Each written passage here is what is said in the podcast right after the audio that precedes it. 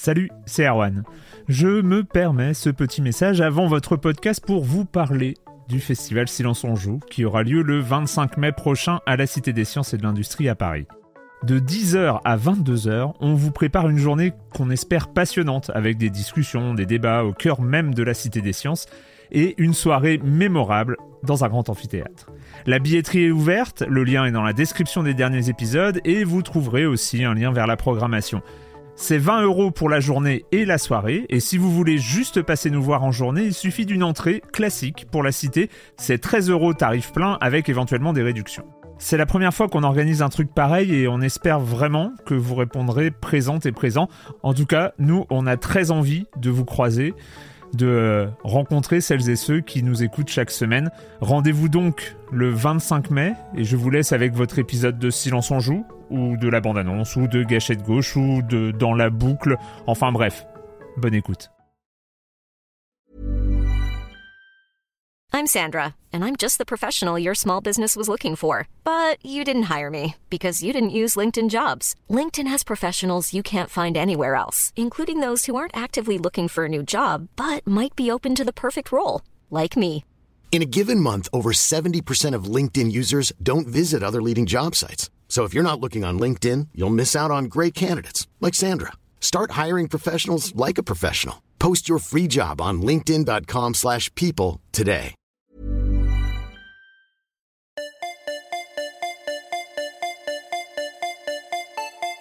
Bonjour à toutes et à tous. Ça y est, 2023 touche à sa fin.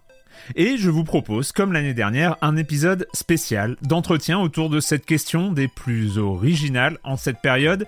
Quel est votre jeu de l'année? L'année dernière, j'avais exclu Elden Ring des réponses, sauf pour un des intervenants. Cette année, je voulais faire la même chose avec Baldur's Gate 3 et Tears of the Kingdom, mais vous allez vous en rendre compte, ça a moins bien fonctionné. Je voudrais sincèrement remercier celles et ceux qui ont accepté de discuter avec moi de ces jeux de 2023 ou 2022, oui, j'ai été vraiment très large dans les critères. Et puisque c'est le dernier épisode de l'année et que je n'ai pas eu l'occasion de le faire dans le bilan 2023, allez savoir pourquoi, je voudrais toutes et tous vous remercier de nous avoir accompagnés dans l'aventure Silence on joue cette année. Une année pour le moins bien remplie et passionnante où on a encore une fois été porté par votre enthousiasme et un peu votre folie sur le serveur Discord. À ce propos, je le rappelle, si vous voulez assister au Silence d'Or 2023, la cérémonie qui décernera les jeux de l'année de la communauté, ce sera le mardi 2 janvier, en live audio, dans le salon du serveur Discord qui s'appelle La Grande Salle. Je vous laisse avec mes invités. Bonne écoute.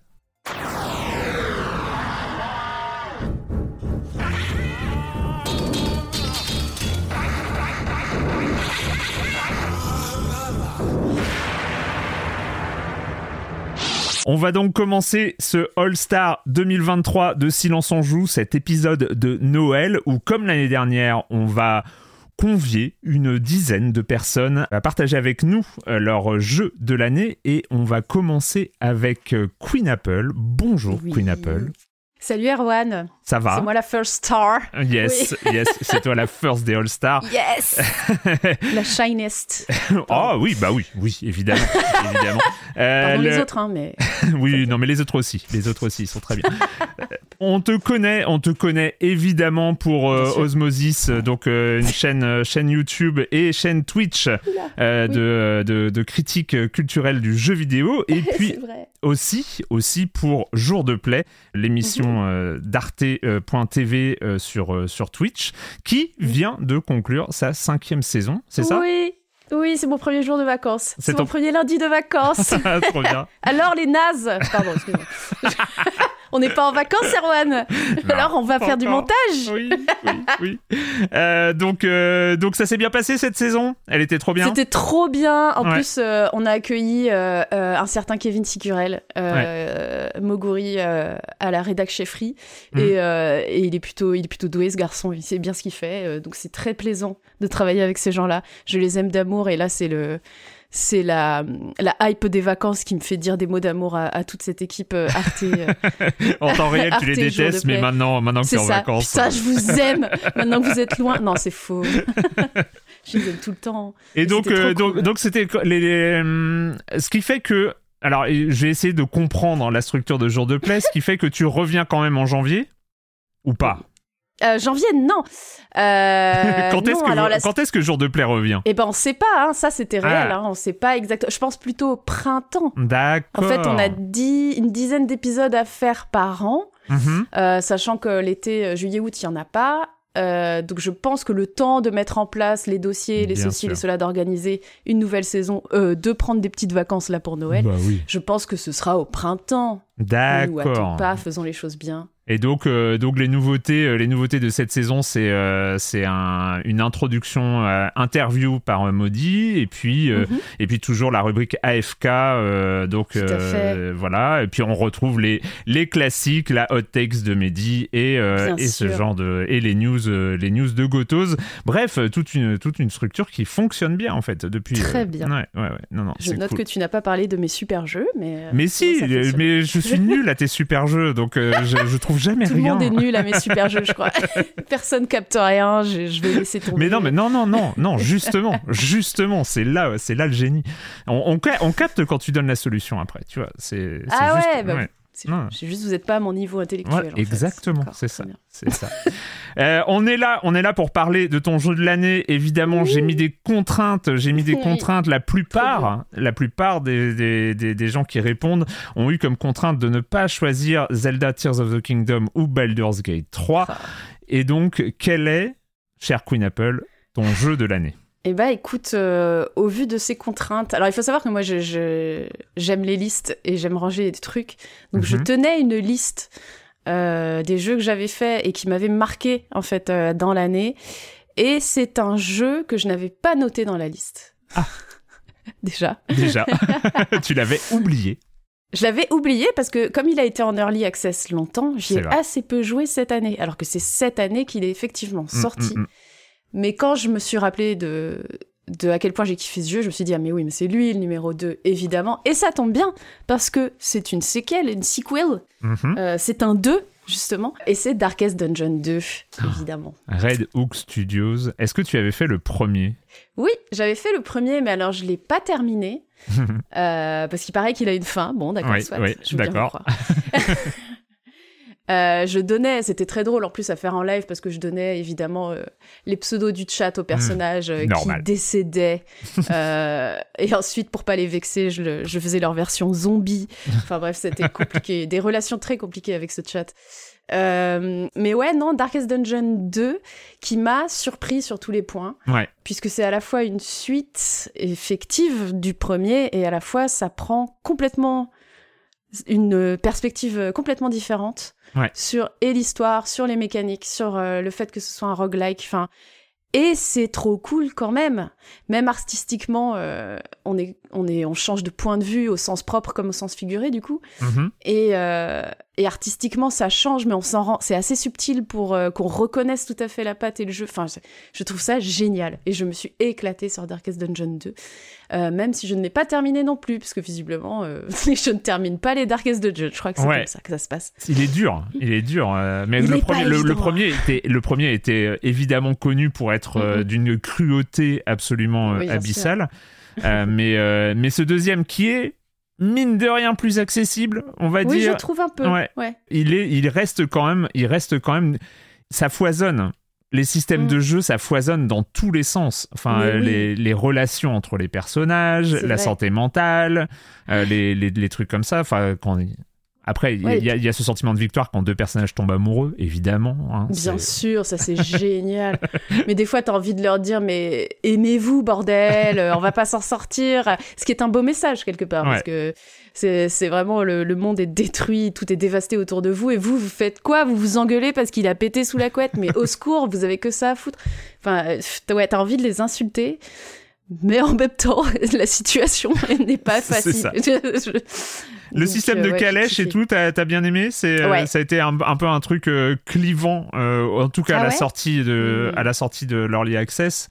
Euh, tout ce système un peu en dehors des, des combats, parce que c'est vrai que le, le, gameplay principal, c'est celui de la gestion d'équipe et, euh, et, et, des combats. Là, il y avait un petit gameplay de calèche qui permet de, de, de voyager. Ouais, non, j'ai bien aimé parce que je trouve que ça, ça remplace un peu le système de gestion de, de camp qu'on hmm. avait avant, le système de village où tu développais la taverne, ceci, le cela.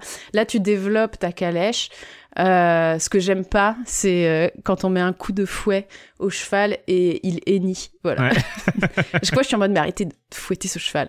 Ça ah m'énerve. Laissez le cheval tranquille. Mais euh, déjà, c'est pas sa meilleure vie non plus. Hein. c'est difficile pour tout le monde, ok? Mais non, non, le système de calèche, j'ai bien aimé. Et le système d'auberge aussi, le fait que ça change à chaque fois. Ouais. T'as des, des bœufs différents selon l'auberge dans laquelle tu... Enfin, ouais, non, il y a tout est j'ai vraiment l'impression qu'ils ont pris leur premier jeu et qu'ils l'ont tourné, tu vois. vraiment, qu'ils ont ouais, vraiment pris une perspective différente et réfléchi à ça, du coup, ça devient quoi maintenant? Telle mécanique, ça devient quoi maintenant que j'ai tourné l'objet que j'avais dans les mains? Ils l'ont pris comme un objet et ils l'ont tourné. Et ça rend trop bien. Et avec. Euh, parce que on va, on, on, on va l'avouer, cher Queen Apple, nous avons tous deux une sorte de kink, euh, en tout cas d'addiction. voilà, euh, d'addiction pour euh, tout ce qui est rock deck builder et, et ce genre de, de petites blagues. Darkest Dungeon, je trouve que le 2 se rapproche beaucoup peu plus peut-être d'un mm. rock deck builder. Euh, dans le, le premier était, était, était assez proche aussi, mais dans le sens où il va y avoir de la recherche de synergie, du choix euh, d'artefacts, du choix de sorts, du choix de compétences qui vont euh, s'allier, de personnages qui vont comme ça mm. pouvoir un va défendre, l'autre va. Enfin, il va y avoir énormément de mm. synergie entre les quatre personnages. C'est un peu ça qui nous met dedans en tout ce système de synergie. Sachant qu'à la fin, de toute façon, tout disparaît. C'est ça. On est vraiment masochiste, je crois. Euh, tout n'aura servi à rien. Est-ce que c'est pas hmm. un beau message? C'est ça. C'est magnifique. C'est horrible.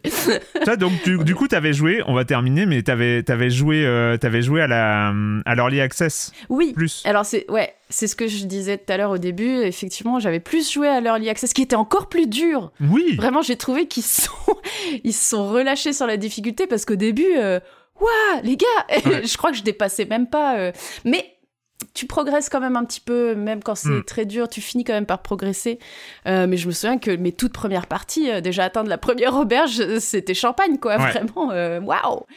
C'était pas évident du tout. Et alors en fait, tu m'as dit effectivement au début en off que j'avais pris le jeu d'un certain Mehdi, Médoc. Bah, c'est parce que en fait, on s'entretenait, je pense mutuellement notre notre nos parties sur Darkest Dungeon 2 parce que euh, j'arrêtais d'y jouer et puis au bout de quelques semaines je voyais que lui il streamait parce qu'il y avait eu une euh, mise à jour tu hmm. vois nanani nanana. Du coup je me remettais à y jouer. Enfin c'était euh, c'était terrible. À chaque fois que j'arrivais à lâcher il y avait ce médoc qui arrivait là et qui me relançait ma hype. Et effectivement je ouais il y a eu des trucs en plus je sais plus exactement dans quel ordre mais mais oui, dans les auberges, je crois qu'ils ont rajouté, euh, euh, ils ont rajouté un max d'objets. Mm. Ça, c'était, ça facilite énormément. Par contre, ils ont rajouté de la Vive difficulté le whisky. aussi. Moi, je le whisky, euh, c'est mon truc préféré. Ah non, le whisky dans les auberges, c'est, c'est, parfait, c'est parfait. Voilà. Il faut prendre ce morceau de ce que tu viens de dire et le lâcher hors contexte maintenant. Ah, j'ai déjà dit, on a parlé de l'Écosse, on a parlé de l'Écosse dans Silence en jeu il y a pas longtemps, donc j'ai déjà, j'ai déjà parlé de whisky. Moi, il y a, un truc que je dois avouer. Euh, c'est que j'ai adoré Darkest Dungeon 2. Et ben, en fait, il est toujours installé sur mon PC. Moi aussi, même le 1. Même le 1. non, moi j'ai le 2. Là, je vois l'icône. Il est juste à côté de Rhythm Doctor. Bon, ça, cette information euh, n'a aucune importance. Mais euh, en fait, le truc, c'est que j'ai adoré. Mais il me fait en fait c'est assez marrant les Darkest Dungeon et là le 2 ça me fait le même effet. Il me fait peur. C'est-à-dire que j'ai peur de m'y remettre. Alors pas tant pour l'addiction le côté addictif ça je connais de toute façon je, je, suis un cas irrécupérable. Mais le côté où moi je me rappelle que j'avais eu du mal à l'apprendre, à apprendre les synergies, à apprendre les systèmes de Mmh. jeu, et j'ai peur que m'y remettre six mois plus tard, je vais me retrouver là. Non mais c'est vrai, mais c'est quoi Mais comment on joue Mais c'est pourquoi Oui, pourquoi je perds tout le temps?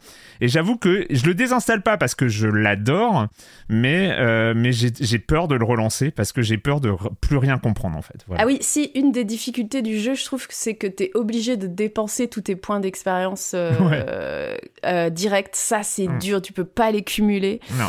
Et ça, je trouve ça un peu effectivement bâtard parce que du coup, ouais, si tu joues pas pendant longtemps et que tu reviens, du coup, en général, je crois que je dépensais tout. Ouais. euh, à la fin pour pas être dans ce cas-là parce que là effectivement euh, les synergies je me rappelle plus de qui quoi comment Je euh, crois que je le désinstallerai jamais en fait. Je crois que Bah non. voilà, ça y est, C'est Darkest Dungeon 2, il est, il est, il est scotché. Et s'il y a un truc que j'ai adoré aussi dans le jeu, c'est la façon de d'utiliser son gameplay pour raconter les histoires de Oui. vie. Des, c'est génial. Les petits niveaux d'histoire des personnages sont absolument Oh là. incroyables. Non, non, les, ça, les ça hôtels. là, réutilise quand- ouais. exactement le même truc, les mêmes, le même gameplay, la même mécanique. Il y a une sorte de skin par-dessus. Ouais. De, en fait, là, c'est du passé, c'est un flashback.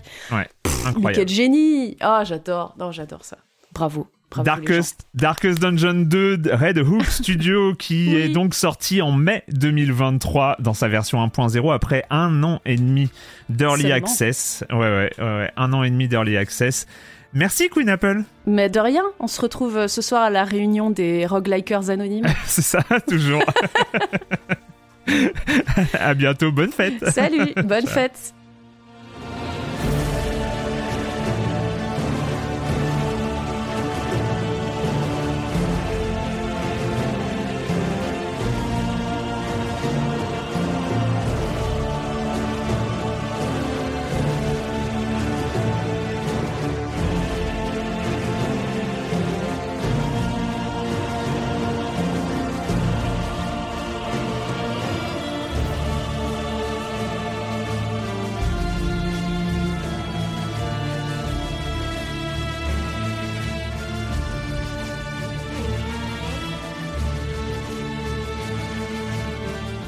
On continue cette rétrospective 2023 avec un nouvel invité, un nouvel invité dont j'ai déjà parlé, j'ai déjà évoqué son nom à plusieurs reprises, que ce soit dans Silence on joue ou dans Gâchette gauche. J'ai le plaisir de recevoir Celdel. Salut Celdel. Salut, merci beaucoup pour l'invitation. Merci d'avoir accepté. Euh, je fais une petite présentation, mais je vais te laisser la parole parce que tu, c'est toi qui en parles le mieux. Mais euh, tu, tu, euh, tu es curateur, c'est comme ça que tu te présentes, curateur de jeux indépendants, notamment sur ta chaîne YouTube euh, qui est très active et sur Twitch. Et puis euh, ailleurs aussi, je crois que tu as un truc. euh, T'as un site C'est ailleurs ça, en 2013, avec Atomium, on a fondé indiemag.fr, C'est un ça. site d'actualité sur les jeux indés. D'accord. Et donc, bon, on passe un petit peu en revue. Alors maintenant, surtout les sorties, parce que à un moment, vous avez les Kickstarter et ce genre de choses. Vraiment Mm. l'actualité au sens large, un peu ce qui se passe dans les studios, mais bon, c'est difficile quand on n'est pas beaucoup. Ouais. Et donc, euh, avec le nombre de sorties, bah, on se concentre maintenant euh, sur ça. Et donc, euh, effectivement, sur ma chaîne YouTube, je passe en revue un peu chaque semaine toutes les sorties qui- sont, qui sont arrivées, qui peuvent être sympas à suivre. Et puis, je teste des jeux, je fais des compilations à thème, notamment en fin d'année, des compilations sur les jeux à venir et les jeux qu'on a pu voir pendant l'année qui se termine. À l'heure où on enregistre, tu en es sur 4 épisodes sur 5 sur une, une série Les 100 jeux indés qui feront 2024. C'est une tradition sur ta chaîne. Tu explores, tu explores le futur. 100 jeux, il y a déjà... Il y a déjà euh, facile 100 jeux où tu sais qui, qui, vont, euh, qui vont être importants en 2024, euh, 100 jeux indés qui sont prévus, que as pu, où tu as pu voir des images. Ça n'a pas été trop dur à, à faire la liste Alors non, la liste, elle est rarement difficile à Ouais. faire. Au contraire, en général, il vaut plutôt élaguer pour que ça puisse rentrer et être un peu, un peu digeste. Mais non, parce qu'en fait, il y a déjà les jeux qui ont été repoussés de 2023. Il y en a eu un certain Bien nombre. sûr. Et puis il y a beaucoup de, de studios qui ont annoncé de nouvelles choses, notamment bah, récemment au Game Awards, il y a eu un, un petit Hmm. euh, supplément. Mais on a beaucoup de jeux qui ont été annoncés il y a déjà quelques années ou des studios euh, voilà qui présentent leurs euh, nouveaux titres. Donc non, c'est en général, il faut plutôt élaguer d'une année sur l'autre. Et tu prépares évidemment, une autre tradition, la rétrospective 2023, les 100 jeux, c'est ça? C'est la même? Les 100 jeux qui ont fait 2023 Oui, alors c'est un peu plus personnel parce qu'en fait chaque mois j'ai un format euh, justement qui revient sur le, le mois qui se termine, sur Ouais. un peu les, les grosses sorties, celles qui ont fait le plus de votes sur Steam. Donc c'est Mm. euh, on va dire purement euh, des chiffres. Mais la rétrospective en général c'est plus des jeux que moi j'ai envie de retenir, des jeux qui je trouve ont marqué un petit peu et qui n'ont pas forcément eu énormément de, de visibilité. Ce qui n'empêche pas d'avoir des gros jeux, mais en général il y a aussi beaucoup de, de petits que j'aurais bien aimé pouvoir présenter euh, ou insister un peu plus. Général? On va, on va arriver sur ton jeu de l'année, mais maintenant, maintenant que je t'ai là en face, euh, je, peux, je, suis obligé de te poser la question.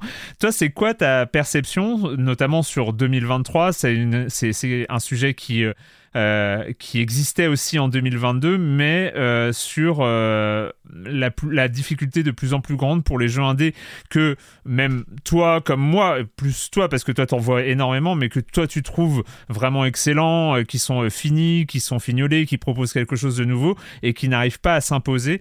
Comment, comment toi tu vois cette situation de d'embouteillage, je sais pas s'il y a peut-être un autre mot, mais où c'est compliqué pour les jeux indés de de, s'imposer, de, trouver un public? Bah Forcément, déjà, je trouve ça un peu triste, mais le problème, c'est que oui, il y, a, trop de jeux, hein, c'est pas bien nouveau, malheureusement. Mais il y a aussi beaucoup de.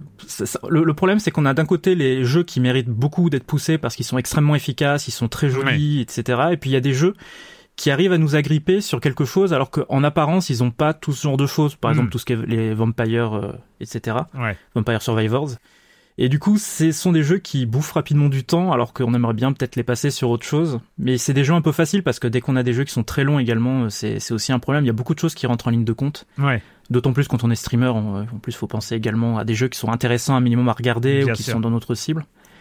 Mais ouais, non, c'est compliqué les jeux. Il y en a de plus en plus chaque année et la qualité euh, globalement augmente euh, parce que bah forcément, plus il y a de jeux, plus il y a de bons jeux, mhm. par extension. Et tu penses que c'est une situation qui, euh, qui peut continuer, qui est, qui est pas, euh, qui est pas euh, destinée à... On a, on a parlé comme ça à plusieurs reprises dans l'histoire, notamment des jeux indés, de, des indie-apocalypse, là. Est-ce que toi, tu penses que on se dirige vers un truc du genre ou ça peut quand même continuer? C'est un écosystème qui est durable Je pense que c'est durable parce que pour un studio qui disparaît, il y en a un autre qui arrivera. Mhm simplement, et les moyens de faire des jeux étant de plus en plus euh, accessibles, à travers les différents moteurs, à travers les tutos, à travers les tout un, écosystème en fait qui permet de faire des jeux et de rentrer dedans même si on n'a pas forcément de compétences en développement ou en, graphisme. Aujourd'hui, c'est facile de pouvoir faire un petit quelque chose. Alors évidemment, euh, on ne fera pas un gros gros jeu immédiatement, mais déjà pouvoir mettre le, doigt dans l'engrenage un petit peu, bah, c'est forcément quelque chose qui pousse. Et puis, bah, on arrive forcément sur des générations qui ont grandi avec euh, des jeux vidéo et qui maintenant qu'elles sont un peu plus adultes, maintenant qu'elles peuvent éventuellement avoir fait des études d'informatique, bah, peuvent se dire bah je suis capable aujourd'hui de faire quelque chose, j'ai envie de faire quelque chose, de recopier ou d'avoir une idée. Et je pense que ça va ça va continuer, ça va s'amplifier, surtout que si avec les, les, les gros studios de AAA qui en ce moment ont l'air de pas mal élaguer leur, euh, leurs employés, euh, il y a des gens qui commencent à se mettre en à leur compte. Il y a beaucoup de studios indés qui ont des, des anciens de gros studios, donc Personnellement, ça m'étonnerait pas qu'on continue au moins sur cette ligne ou que ça continue doucement à monter. D'accord. Ce qui sera un enfer euh, pour les joueurs, globalement. et qui rend, qui rend ton travail de plus en plus indispensable par ailleurs. Parce que, euh, voilà, il y a peu de gens comme, euh, comme toi qui, qui, qui, peuvent, comme ça, jouer ce rôle de, jouer ce rôle de curateur sur un volume aussi grand. Euh, on va arriver au sujet de, ce petit entretien sur, euh, bah, justement, toi tu dois avoir du mal à choisir, mais s'il y avait un jeu en 2023 dont tu as envie de parler, que tu as envie de mettre en avant, ce serait lequel, cher Seldel alors moi, ce serait The Last Spell, qui est sorti d'accès anticipé en, mars, du studio Ishtar Games. Évidemment, tu as choisi un jeu dont on n'en a même pas parlé dans Silence on joue. Il devait être... Euh, oh. ah mais oui mais... Eh bah, tant mieux bah, Oui, mais tant mieux, tant mieux. Ça nous fait une piste, pourquoi pas? Alors The Last Spell, c'est du tactical RPG rogue, qui a une dimension assez particulière, puisqu'en fait, on va avoir peu de personnages dont l'objectif sera de survivre à des hordes de monstres qui vont leur arriver dessus. C'est un peu une sorte de Dynasty Warriors, de tous les jeux un peu musso de ce genre, mhm. sauf que nous, on a trois personnages et qu'on a des hordes de zombies qui essayent de pénétrer dans la ville qu'on protège, qui est donc c'est du gris, de la grille euh, carrée, euh, case par case, tour par tour. Et on va devoir utiliser nos personnages pour détruire des hordes et des hordes de monstres à travers des cycles jour-nuit. De jour, on prépare sa défense, de nuit, on subit l'attaque et si possible, on essaye de survivre.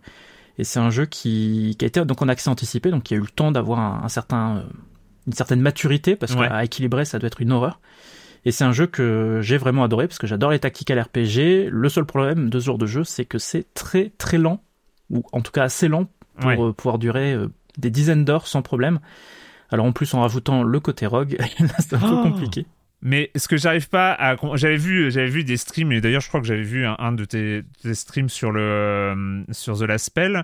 Euh, je crois que c'est Mehdi qui a beaucoup joué aussi, euh, mais mais le, côté Dynasty Warriors et tactical RPG, j'ai du mal à voir le côté tour par tour, comment comment ça fonctionne s'il y a, a pas quelque chose qui c'est pas un peu le bazar à l'écran Alors si, c'est un peu le bazar, mais vu que c'est du tour par tour, on a quand même le temps d'analyser ce qui se passe. En fait, donc on a une ville qui est euh, généralement euh, carrée, et mhm. on a des directions par lesquelles les monstres vont arriver à chaque tour. En fait, c'est vraiment une, une, horde, donc ils avancent tous progressivement. Il y en a certains qui sont cachés hors de l'écran qu'on peut pas voir. Et en fait, euh, il va falloir qu'on survive pendant un certain nombre de tours, durant lesquels les monstres vont arriver à l'infini à chaque tour, et puis au bout d'un moment, on va nous dire, ça y est, il y a plus de nouveaux monstres, maintenant il faut juste tuer ceux qui restent. Et donc en fait, on a des forcément des attaques qui vont être organisées de telle façon à ce qu'elles puissent faire des dégâts de zone. Alors soit des attaques magiques, soit des attaques vraiment de zone corps à corps ou à distance. Et on va devoir construire en fait nos builds de personnages pour essayer d'être efficace dans à peu près toutes les situations. Donc faire des gros dégâts de zone ou au contraire, plus tard on va avoir des ennemis qui vont être un peu pénibles et très résistants. On va devoir pouvoir euh, être capable de les tuer, eux, spécifiquement en faisant de gros dégâts à une seule cible. Et pour ça, on a tout un attirail avec euh, plein d'armes qu'on va pouvoir débloquer avec le système Rogue progressivement en jouant. Donc on va avoir toute une variété d'armes. Chaque arme a ses attaques qui lui sont propres, c'est-à-dire que n'importe quel personnage, à tout moment où il récupère l'arme, même l'arme d'un copain, mhm. eh bien, on va pouvoir hériter de ses attaques. Et donc, on va devoir, euh, au fil des nuits, bah, gagner de l'expérience avec nos personnages leur attribuer des, des nouvelles, euh, des niveaux déjà, donc des points de statistiques dans différents domaines. Et puis on va avoir tout un ensemble également de, de perks, donc des talents, euh, qui vont également pouvoir un petit peu éventuellement les spécialiser, qu'on va pouvoir choisir. Et avec tout ça, on va essayer de créer des synergies qui vont permettre euh, à nos personnages de pouvoir vraiment éradiquer des groupes entiers d'ennemis Sachant que les ennemis sont toujours très nombreux, donc il faut quand même être assez prudent, notamment quand on envoie un personnage en plein milieu de la horde, bah, on va pouvoir faire par exemple assez mal, mais derrière, bah, faut forcément qu'il ait une bonne défense, parce que bah, nos personnages, quand ils meurent, ils meurent de façon définitive. Et euh, le fait oh, le étant que voilà c'est ça. Le fait étant qu'ils gagnent de l'expérience bah si on perd un personnage qui avait beaucoup d'expérience dans euh, la ville qu'on est en train de défendre donc un, niveau entre guillemets parce qu'il y a toute une succession de villes qu'on va faire bah forcément c'est un peu un peu la cata. Donc faut vraiment bien tout penser. Et puis effectivement c'est stressant et c'est ça qui est très cool, c'est qu'on a vraiment la sensation de horde de zombies. Souvent dans, les jeux, les hordes de zombies, bon, on prend une grosse mitraillette et on tire dans le tas. Ici, c'est pas trop le cas. C'est, on a vraiment peur parce qu'en fait, l'objectif des zombies, c'est d'arriver au centre de la ville, qui fait, euh, qui est pas très loin depuis nos murailles, mhm. et pour détruire une sorte d'incantation qui est faite par des mages lesquels mages doivent normalement, au bout de l'incantation, détruire toutes les créatures qui existent dans, dans le secteur. donc les monstres, ils veulent détruire ça, et nous, on doit le défendre. Et donc on va devoir construire des barricades, et pendant les phases de jour, on va en plus avoir un, aspect un peu gestion, dans lequel on va pouvoir créer un certain nombre de bâtiments qui vont pouvoir nous apporter une sorte d'économie, soit de l'argent pour acheter des équipements pour nos personnages, soit euh, nous permettre bah, d'avoir par exemple de quoi construire des murailles, ou des défenses automatiques également, qui vont pouvoir euh, tirer un coup supplémentaire. Parce qu'évidemment, nos personnages, ils ont un nombre d'actions par tour qui est limité, euh, avec des attaques qui prennent plus ou moins de points d'action, plus ou moins de points de mana, ou les deux parfois. Et donc, bah, va falloir faire assez attention et puis bah, être prévoyant, parce que forcément, si on se retrouve à un moment où on a euh, déplacé notre personnage, on a attaqué à fond, on est bien content. Si on se rend compte que notre personnage, il a plus assez de points de mouvement pour se désengager et qu'il y a plein d'ennemis qui vont arriver, bah là, il va passer un, un mauvais moment. Et c'est ça qui est vraiment fun dans le jeu, c'est vraiment ce côté un peu stress qu'on retrouve assez rarement dans un dans un tactical RPG, puisque justement le, le fait que ce soit du tour par tour, il n'y a pas vraiment de stress. Ouais. tactical RPG, il y en a quelques-uns qui existent un petit peu, qui sont orientés horreur, j'entends, mhm. mais euh, c'est pas quelque chose qu'on a l'habitude de voir. Alors là, c'est pas de l'horreur, mais c'est quand même bien bien stressant.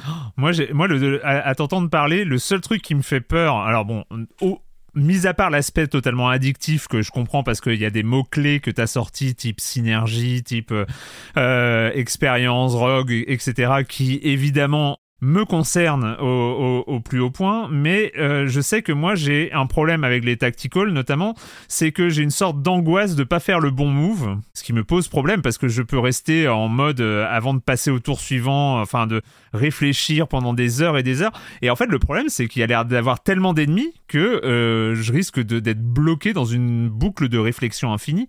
Et c'est pas un peu le risque dans, dans ce genre de choses? Bah t'es obligé en fait de... Enfin, tu peux choisir d'éliminer simplement le plus d'ennemis. Après, oui, effectivement, t'as as un certain nombre de choix euh, qui dépendent de la façon dont tu veux jouer. Tu peux jouer plus ou moins risqué. Tu peux faire des techniques qui vont tuer beaucoup d'adversaires d'un coup, tu peux faire... mais qui sont un peu plus risqués.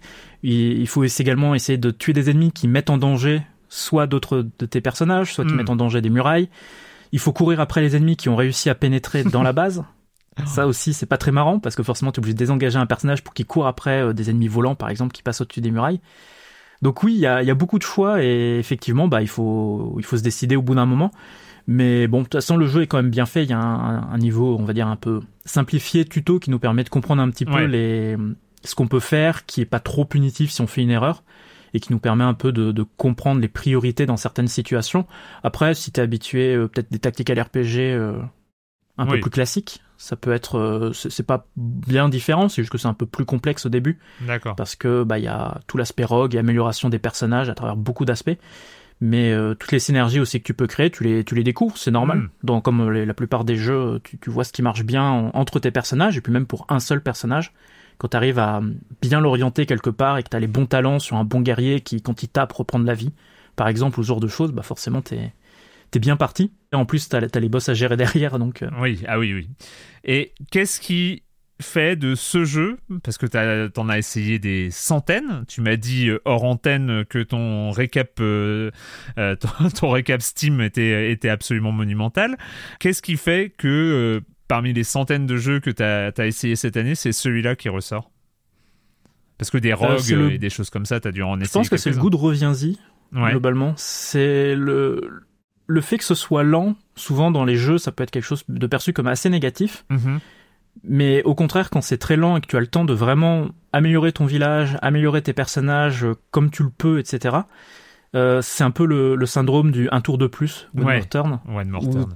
où bon, une, une nuit- une nuit, ça dure euh, en jeu, donc hein, une phase de combat, ça dure euh, 20 ou 30 minutes, donc c'est pas, Ouais. enfin, pour un tactical RPG, c'est pas si long. Mais il y a une bonne dose d'adrénaline malgré tout en me disant bon là j'en suis à la septième nuit, faut pas que je me foire sur ce que je fais. Et du coup t'as envie d'avancer et puis de voir un peu vers quoi tu vas, Euh, libérer de nouvelles armes également parce que t'as Mm. plein plein de choses à libérer en jouant avec un, un système entre guillemets d'expérience globale à la partie en cours. Et puis il y a un système de haut fait également qui permet de débloquer des choses quand on a euh, tué euh, X ennemis, on a fait X pas avec un personnage ou qu'on a utilisé telle arme, on a plein d'autres armes qui se débloquent. Donc il y a vraiment plein plein de choses en permanence pour redécouvrir un petit peu, puis essayer de trouver de, de nouvelles techniques. Et moi j'aime bien les tactical RPG, le seul problème que j'ai c'est que les tactical RPG bah, ça prend du temps, et que du temps bah je peux pas en investir malheureusement euh, 30 heures par jour. Ouais. Donc c'est un peu le, le truc qui me bloque malheureusement.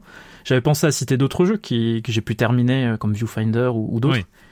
Mais euh, The Last Spell, oui, c'est vraiment euh, Viewfinder comme il est court et que je l'ai terminé, bah forcément il n'y a pas le goût de reviens-y, même si on vrai. peut saluer l'idée globale.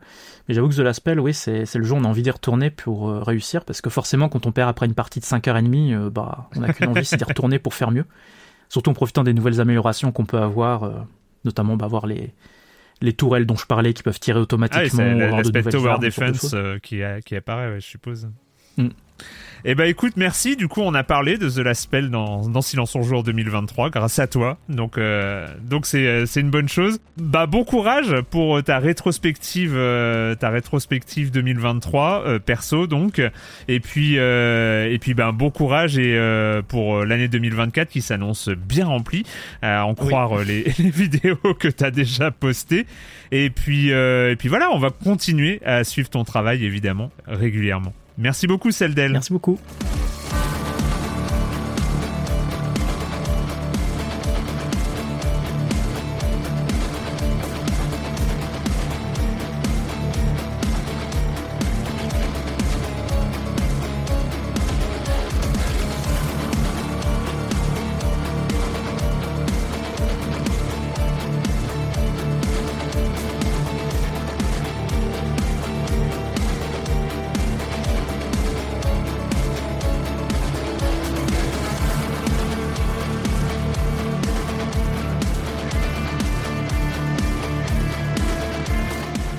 On continue, on continue euh, cette petite rétrospective 2023, ce petit All-Star 2023 avec, euh, avec une nouvelle intervenante. Alors, j'avais mis en contrainte, j'avais mis en contrainte pas de Baldur's Gate 3, pas de Zelda Tears of the Kingdom, mais j'avoue que ceux et celles qui insistent, je cède toujours.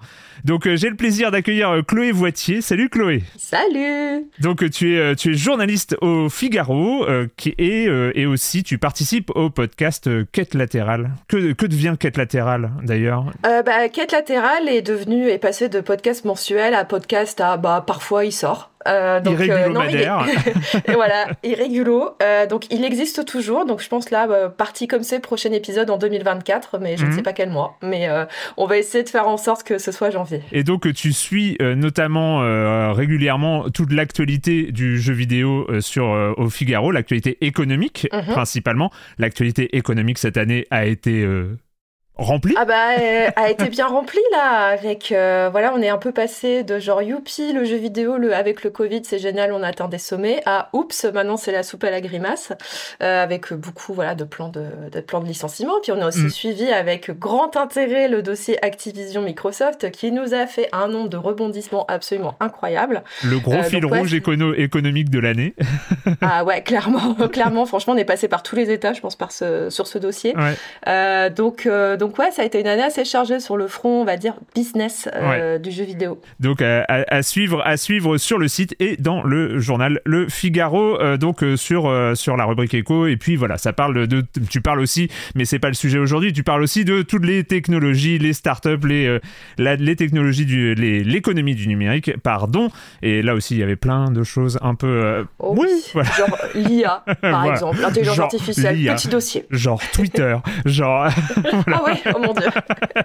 tu, oui, t'as dû, t'as plus beaucoup de temps. T'as plus beaucoup de temps pour jouer, mais tu as trouvé le temps euh, de jouer suffisamment pour avoir un jeu de l'année 2023. Quel est ton jeu de l'année 2023, Chloé?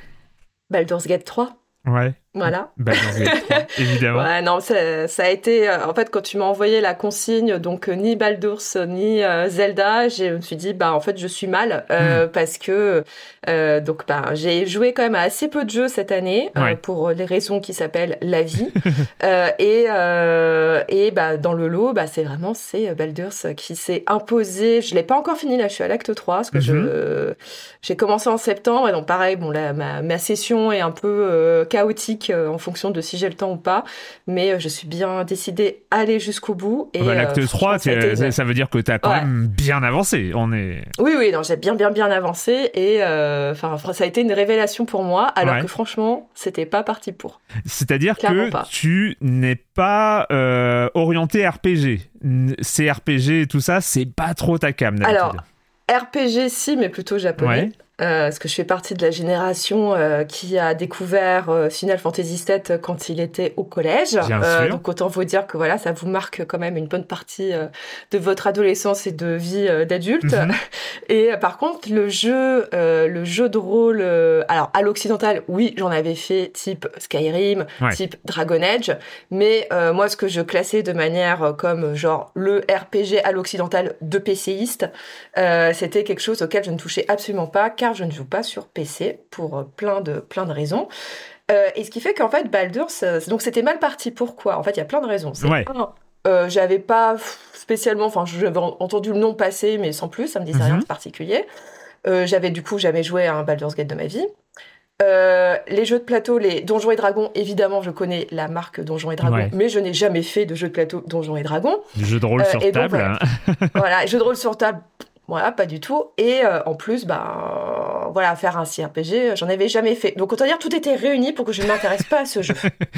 Et alors, qu'est-ce est-ce que eh c'est, ben, est-ce que c'est euh, l'espèce d'engouement populaire euh, global de gens qui disent que c'est le jeu de l'année, le jeu de la décennie, c'est un chef-d'œuvre absolu, ou est-ce qu'il y a d'autres raisons qui t'ont fait basculer dans Baldur's Gate 3 il y a une première raison qui a fait que j'ai commencé un peu à m'intéresser à la chose.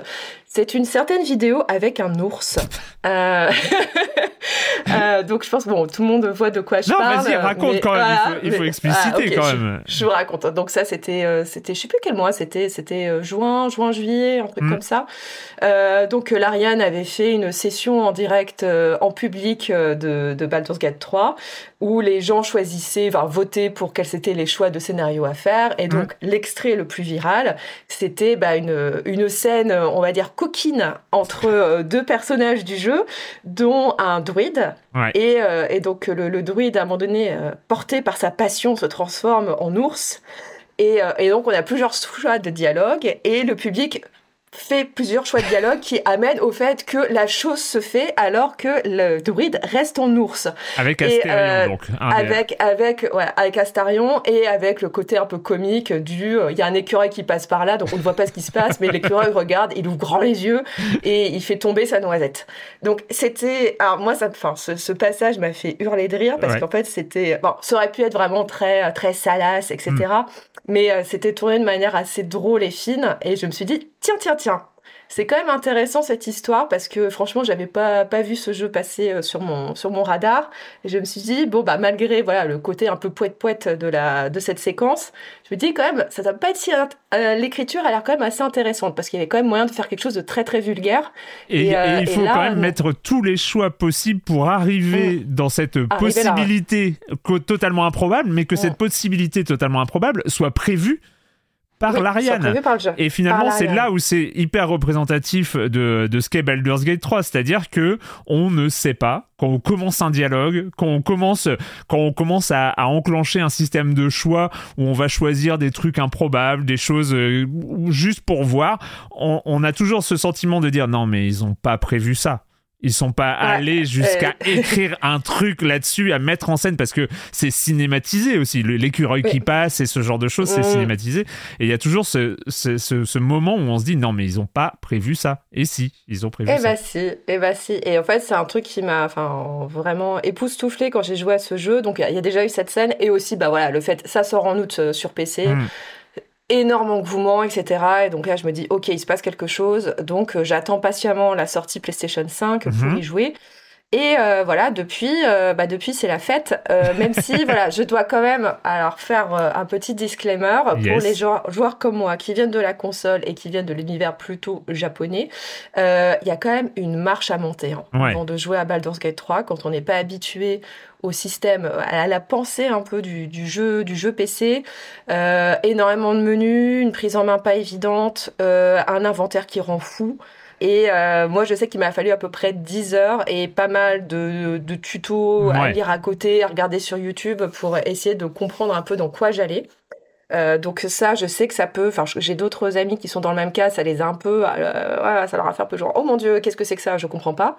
Euh, donc il faut s'accrocher hein, quand on vient pas du tout de cet univers. Mais une fois qu'on est dedans, c'est bon, hein, c'est le toboggan et après c'est que du plaisir. Et justement, qu'est-ce qui, au-delà de, de cet engouement populaire et de euh, ces, Ouais. ces vidéos qui montrent un peu l'étendue des, euh, Ouais. de, de ce qu'avait prévu et de ce qu'a écrit et de ce qu'a conçu euh, l'Ariane, justement, qu'est-ce qui t'a fait franchir cette marche? Parce que cette marche, je la vois, hein, je la vois très bien, Ouais. surtout quand on n'a pas d'expérience de jeu PC, de, de jeu à la souris et, et, et ce genre de choses. Qu- qu'est-ce qui t'a fait dire je vais l'apprendre je m'accroche je m'accroche ce jeu qu'est-ce qui t'a fait tenir justement Eh ben, déjà parce que bon, déjà euh, le, le fait que tout le monde dise que ce soit un excellent jeu, et surtout parce que je le voyais, hein, je voyais Hmm. que derrière cette difficulté d'approche, derrière c'était absolument formidable. Euh, aussi pourquoi? Parce que dans le jeu vidéo, il y a quelque chose que j'aime beaucoup et qui fait que je me extrêmement frustrée la plupart du temps, c'est que j'aime les histoires bien racontées. ouais J'aime les bons, les beaux dialogues, j'aime les personnages intéressants, j'aime être embarqué dans un monde crédible. Euh, donc autant vous dire que je souffre souvent et, euh, et donc il y a euh, y a quelques miracles qui arrivent de temps en temps. Donc pour moi mon dernier vrai miracle c'était The Witcher 3 ouais euh, qui m'avait montré que bah voilà que c'était possible euh, Mm. de faire euh, de faire un, un RPG là aussi à l'occidental mais quand même beaucoup plus abordable pour un- une consoleuse comme moi qui soit bah voilà dans lequel on est totalement embarqué dans l'univers et sachant que je sortais aussi d'une expérience très frustrante qui s'appelait Final Fantasy XVI. Voilà, Ouais. un jeu auquel j'ai voulu beaucoup croire et qui m'a terriblement déçu, même si je me suis accrochée. En fait, plus, plus ça passait, en fait, plus je voyais ce qui n'allait pas dans ce jeu. Et en fait, Baldur's, Baldur's Gate 3 fait tout l'inverse. c'est ça c'est Euh, qu'il y a donc- un truc qui s'appelle les quêtes secondaires hein, qui sont Ouais. un petit peu euh, de différents niveaux entre les deux jeux Ouais. ouais, hein, ouais. Ah bah clairement. En fait, ça c'est un truc qui m'a vite soufflé dans dans Baldur's Gate, c'est que euh, tout est entremêlé. Hmm. Il y a une, en fait, on arrive dans un, on va dire dans une nouvelle zone. hein, je schématise, et là en fait, il y a un nombre de quêtes qui s'activent, mais sans qu'on se sente non plus submergé de genre Hmm. oh mon dieu, il y a trop de trucs à faire. Et en plus, plus on avance dans les quêtes, plus on voit qu'elles s'entremêlent avec la quête principale. Il y a des allers-retours du secondaire principal, quête de personnages, et c'est d'une richesse absolument folle. Et il y a un nombre, enfin des fois, je me dis, mais comment est-ce qu'ils ont fait ça? Comment est-ce qu'ils ont réussi à faire ça? Et faire un univers crédible. Et donc voilà, il y a ce côté écriture qui est absolument génial, quêtes secondaires qui sont extrêmement importantes, et aussi le côté combat, parce que bon, euh, FF16 s'est construit sur le fait de euh, les occidentaux n'aiment pas le tour par tour. Bon bah la preuve que si, euh, la preuve que si. Donc c'est vrai que c'est une antithèse aussi là-dessus. Oui, t'as as raison. Ah, c'est une antithèse, c'est une antithèse totale de FF16 et et euh, le côté tour par tour, bon, moi je viens de là, donc euh, ça m'a absolument pas, euh, pas gêné, bien au contraire, j'aime beaucoup. Alors après, bon, je vous avoue, moi je joue en facile, mhm. parce que bah, déjà je pas beaucoup de temps, je peux pas non plus me permettre de recommencer 15 000 fois les mêmes, les mêmes combats. mais même, je trouve, même en facile, il y a quand même du, c'est quand même assez relevé. Hein. C'est pas, enfin, il y a quand même un petit challenge, c'est pas non plus, ça rentre comme dans du beurre. Il faut quand même, bon, je me souviens le tout début de jeu, en premier la plage avec les, avec les cerveaux, je me suis mangé un nombre de game over mais hallucinant euh, juste sur le premier combat. Quoi. oui, oui, euh, je m'en souviens bien de, celui-là. J'avais fait dans l'early access, j'avais pas compris, j'avais un peu, euh, j'avais un peu souffert. Mais là, il y a une grande question qui reste. Donc, tu es dans l'acte 3, donc tu t'approches de l'acte final et de, et de la fin.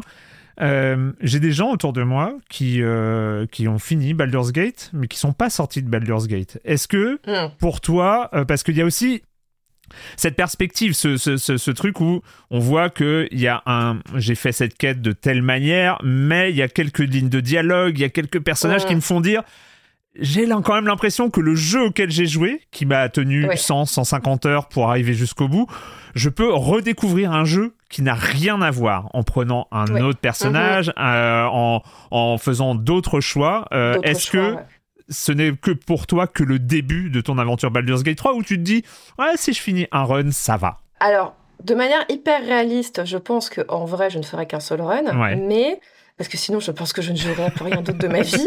Euh, mais euh, mais ouais, c'est clair, ben, on voit très vite, enfin on comprend très vite que oui, les, les choix en fait peuvent être enfin peuvent mener sur des sur des pans de scénarios radicalement différents.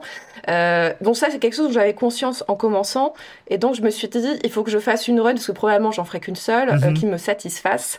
Donc j'avoue et ça va hurler pardon mais que oui euh, parfois j'ai regardé un peu des solus pour savoir bon si je fais quel choix vers où je vais en fait et pour être sûr de pas aller vers un chemin qui me plaît pas du tout. Mhm. Donc oui et oui pardon j'ai relancé ma ah, sauvegarde quand il y avait des choses qui se passaient pas comme il fallait. On joue, on joue comme on veut et il y a absolument pas de jugement, surtout sur les jeux en solo. alors, on joue comme on veut. C'est clair, mais en plus, mais en fait, le jeu m'a tellement surpris. Mais par exemple, je me souviens à un moment donné, en, début de jeu, euh, avec le magicien euh, Gale, mhm. juste, euh, on discute dans le camp et je fais juste, enfin, je lui dis, en fait, il me demande, il demande des objets magiques au tout début du jeu. Bon, il se trouve que là, je l'avais pas dans mon inventaire, c'était dans mon coffre, donc je lui dis non, juste le temps d'aller dans mon coffre. Et en fait, je lui dis non, et il se casse. Et c'est marqué genre, Gaël a quitté votre aventure. Et là, j'ai hurlé. J'ai mais c'est mais c'est quoi? Mais enfin Mais enfin Donc, du coup, bon, bah, vite, j'ai relancé ma sauvegarde en me disant, OK, bon, avant de lui parler, je vais mettre l'objet dans mon inventaire. Mais en fait, c'est un jeu voilà que, que j'ai beaucoup aimé aussi parce qu'il m'a il m'a surpris par le fait que voilà tes personnages bah, ils peuvent partir, ils peuvent partir s'ils sont pas contents, que rien en fait rien n'est acquis, que tu peux partir sur des directions euh, euh, des situations qui normalement dans un jeu classique se termineraient juste par un game over. Là, c'est genre non non, le jeu va continuer. voilà, euh, t'as fait une énorme connerie, tu vas devoir euh, tuer tous tes anciens alliés, mais bah faut assumer, c'est ton choix. au lieu de te faire un game over, bah tu vas continuer sur cette cette voie-là. T'as fait une connerie, t'assumes. Voilà. Donc, donc voilà, donc c'est pour ça, voilà, c'est un jeu. Enfin, je pourrais en parler des heures et des heures, mais je vais m'arrêter là. Aussi très bonne musique. oui. J'aime. Ah, la musique est incroyable. Exact. Je, je l'écoute en bossant. Ouais. Euh, ah oui, t'es quand même bien parti dedans, mais évidemment. Baldur's Gate 3, euh, jeu de l'année, qui est jeu de l'année pour euh, énormément de personnes, mm. hein, en compétition avec Tears of the Kingdom, évidemment, qui sont les deux monuments de cette année 2023. Mais c'est vrai que Baldur's Gate 3 a ce côté un peu unique du mm. côté un peu jamais vu euh, qui un peu fascine notamment euh, nous qui euh, qui en faisons une partie de notre métier. C'est vrai que c'est toujours assez fascinant de voir des choses comme ça émerger totalement oui, imprévisibles. bah ça, en fait j'adore c'est bah, comme tu dis c'est vraiment c'est l'outsider le plus total de cette année. Et ça j'adore. Enfin le fait que ce soit vraiment un RPG mais dans occidental, genre Donjons et Dragons, enfin le truc vraiment qui est le plus mal parti pour que ça, fonctionne au niveau très grand public où il n'y a pas, genre bon, il n'y a pas de DLC, il n'y a pas d'achat en ligne, il n'y a pas, enfin il n'y a pas tout ce qui est à la mode et c'est le jeu de l'année et ça j'adore. Euh, donc continuons comme ça. Continuons comme ça. Et en, plus c'est européen, c'est génial. Mais oui. Euh, mais euh, c'est belge. Bravo, parle français les Belges. En plus. bravo les Belges et aussi je dois le dire, Team Carlac. Voilà. Ah, c'était important. c'était important. Important. Merci beaucoup, Chloé. Merci, Erwan.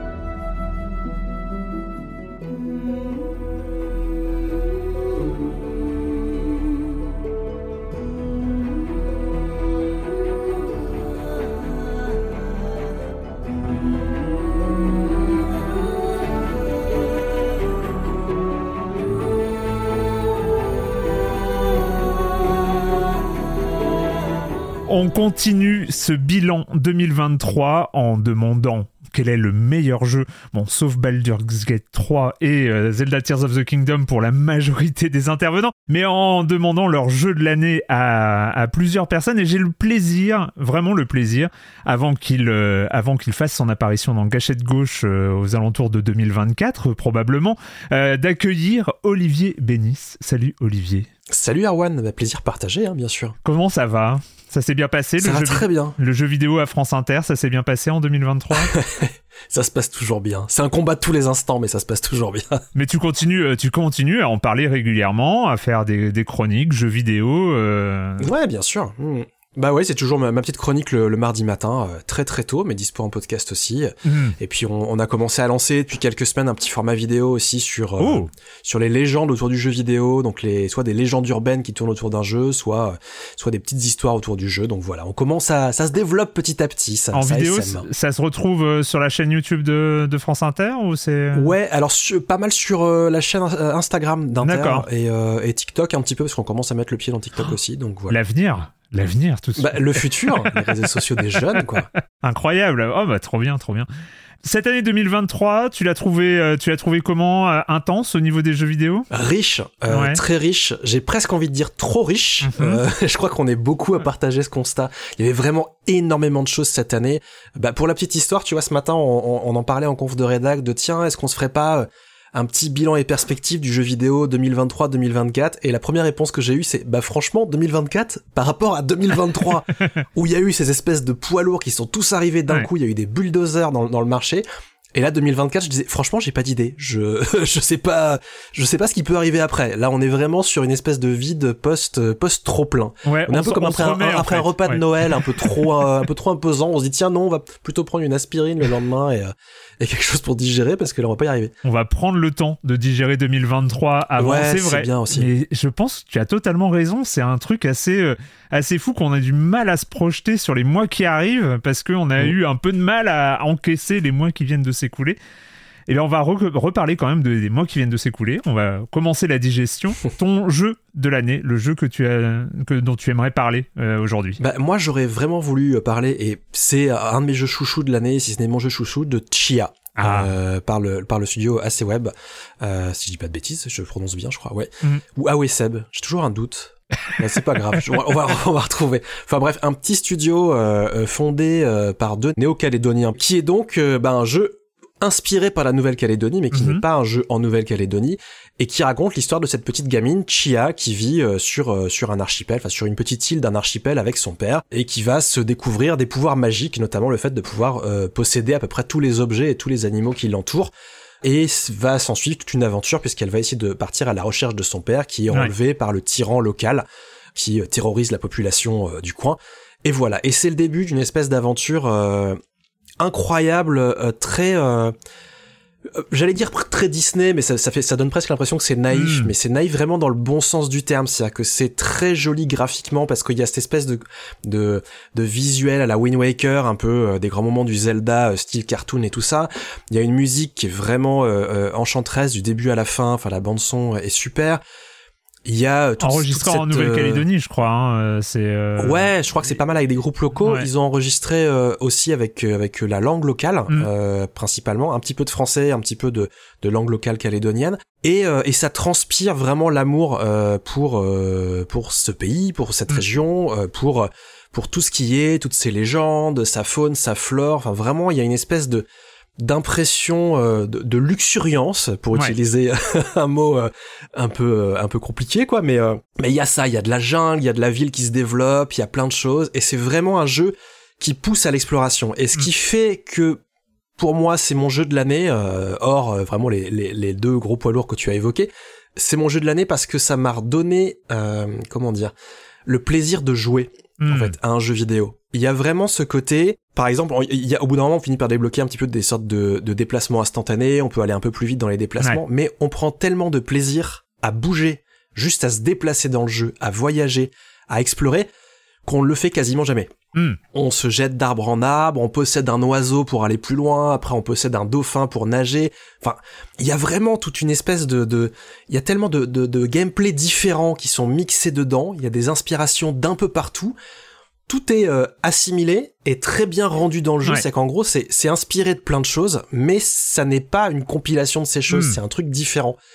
Et, euh, et vraiment, et voilà. Et c'est un jeu de sensation. C'est ça. C'est que quand, quand, je, quand je disais ça, c'est vraiment ce, ce côté. Moi, ça m'a rappelé pourquoi j'aime les jeux vidéo. C'est-à-dire, j'ai envie de vivre des aventures. J'ai envie de partir dans la jungle. J'ai envie euh, de faire ça, de voir que s'il y a un sommet là-bas, je peux y aller. Euh, voilà, ça m'a rappelé des sensations de Breath of the Wild, hein, forcément, parce que c'est c'est un jeu qui a eu une telle influence sur le monde ouvert qu'on la ressent ici aussi.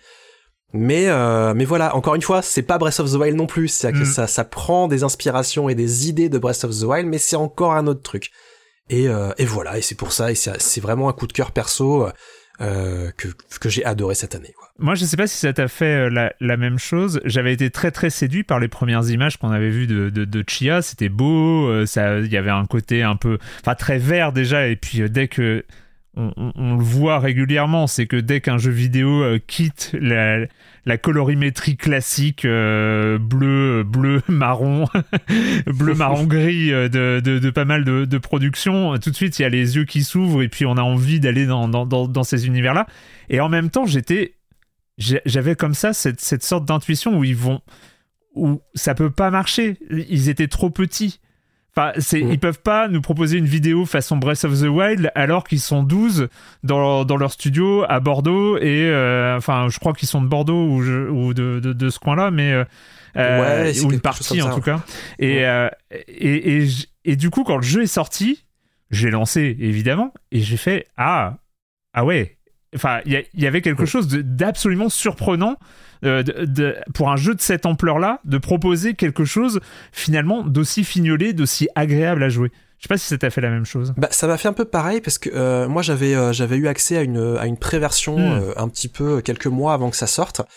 Et je l'avais lancé un peu comme ça pour voir, pareil que toi en fait, j'avais j'avais vu les images, m'étais dit oh tiens ça a l'air cool, mais je l'avais juste mis dans un petit coin de ma tête en me disant tiens ça a l'air sympa.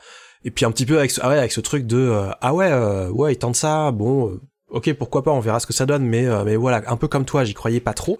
Et la première version, c'était une démo qui se déroulait euh, pas totalement au début du jeu, c'était dans hmm. les premières heures de jeu, sur une des premières missions, et j'étais, j'avais pas accroché. Je, m'étais dit, ah euh, je vois l'idée, ouais, je vois le concept, c'est marrant, je peux posséder des trucs et tout ça. Et il a vraiment fallu, en fait, que j'ai accès au jeu complet à un moment, que je me plonge dedans, avec cette espèce de, c'est qu'en gros c'était plus seulement une promesse, on disait pas, c'était pas seulement vous allez voir, le monde il sera gigantesque. C'était d'un seul coup, c'était le cas. J'avais cet archipel mm. qui m'attendait, euh, qui est pas non plus immense. Hein, c'est pas, c'est pas euh, un terrain de jeu à la, The Witcher ou à la Zelda, quoi. Mais euh, il y a tellement à faire en fait que ça, ce serait, ce serait presque du gâchis de faire plus, de, de, de, faire plus grand. Et quand on rentre dedans, ben moi, les premières heures de jeu, je crois, je crois même qu'en gros le, le, deuxième chapitre du jeu, euh, j'y suis allé très très tard parce que je passais tellement de temps à faire tout sauf suivre l'histoire c'est qu'en gros, moi, j'avais mon père qui était kidnappé euh, par euh, par le tyran local et tout, mais j'ai passé des heures à juste aller euh, cueillir des trucs dans les fougères et, et, posséder des animaux. Et en me disant ouais, c'est bon, il va. Je pense qu'il est bien traité, il va attendre. voilà. voilà. Et j'ai et en gros et au bout d'un moment, je, j'ai je me suis même surpris en fait. Je me souviens très bien qu'à un moment, je me suis dit eh mais en fait, euh, je pourrais progresser dans l'histoire. Ça pourrait être sympa d'aller là pour pour pour, avoir le. Parce que je, crois qu'il y avait une quête avec des objets à ramasser. Et le dernier objet, je l'ai je l'ai pris euh, après 5 ou 6 heures de jeu parce que je passais tellement, enfin, je, prenais tellement de plaisir à me promener juste dans le jeu que j'avais pas besoin d'aller plus loin. Et puis après, quand on va plus loin, il y a encore il y a encore des nouvelles choses qui se développent. Mais vraiment, il, il était tellement cool que qu'il y avait ça. Et comme tu dis, c'est c'est euh, ça reste aussi dans un coin de la tête quand on y joue de se hmm. dire c'est fou d'avoir réussi à faire ça. Oui. Euh, avec aussi peu de gens, je crois que c'est leur premier gros hmm, jeu, hmm. leur première grosse production. C'est, enfin, c'est dingue, c'est-à-dire que les, les, les, inspirations sont là, mais tout le monde n'arrive pas avec ces inspirations-là à faire pareil, quoi. C'est, euh, il y a vraiment un, un, petit miracle en fait là-dessus. Moi, je me souviens vraiment de mes de mes deux premières heures de jeu. Ça a été vraiment un, un enfin il y a un côté il y a un enchantement en fait. On, a l'impression d'être pris. Il y a Chia qui fait de la musique il y a euh, cette sorte de de douceur aussi. Il y a un truc il y a, il y a une douceur dans, dans Chia c'est bizarre, hein, le mot la douceur va très mal avec le jeu vidéo d'habitude. enfin, c'est deux concepts qui sont euh, qui sont euh, relativement éloignés. Euh, et là, il y avait dès même dès le, le, petit l'île du prélude, serais-je tenté de, de, de l'appeler, euh, il y, y, a comme ça une douceur qui s'installe, même s'il y a de l'action, même s'il y a des méchants et tout ça. C'est très décalé. Il y a de l'humour, il y a y a, y a ce genre de choses qui qui font qu'on n'est jamais dans la tragédie. Mais dès le début, comme ça, il y a, cette douceur-là qui s'installe, ce, truc un peu alors euh, quand je vais dire chill, c'est moins drôle en fait, mais euh, je préfère doux. Euh, voilà, vraiment, vraiment un, très, euh, très, très bon jeu. Je suis très, très heureux que tu aies choisi Chia pour pour ton jeu de l'année, vraiment. ah bah avec plaisir. Je, je trouve qu'il a un côté, si je devais employer un mot, il a un côté enveloppant. Oui. Il a un côté plaid. En fait. C'est qu'on on rentre dans le jeu, on nous fait un gros câlin pour nous dire euh, euh, ça va être sympa, tu vas voir. C'est euh, vas-y, plonge-toi dedans, euh, euh profites-en, reprends une partie six mois plus tard s'il faut. Si t'as, si c'est limite le jeu qui vous dit si t'as un autre jeu plus urgent à finir, vas-y fais-le. Mais moi je serai là, moi je serai là pour détendre entre deux parties, tu vois. C'est si t'as besoin, je suis là et, et ce sera sympa et ce sera tout doux comme tu Et dis. puis c'est vrai et c'est vrai aussi, mais tu l'as tu l'as évoqué que ça, il montre aussi, il montre aussi la capacité du jeu vidéo à parler de sujets tout en restant un jeu. Euh, Chia est un jeu. Enfin, euh, tu as dit les inspirations, les inspirations Zelda, Wind Waker, euh, Breath of the Wild, et, et, et, on, ils assument les inspirations.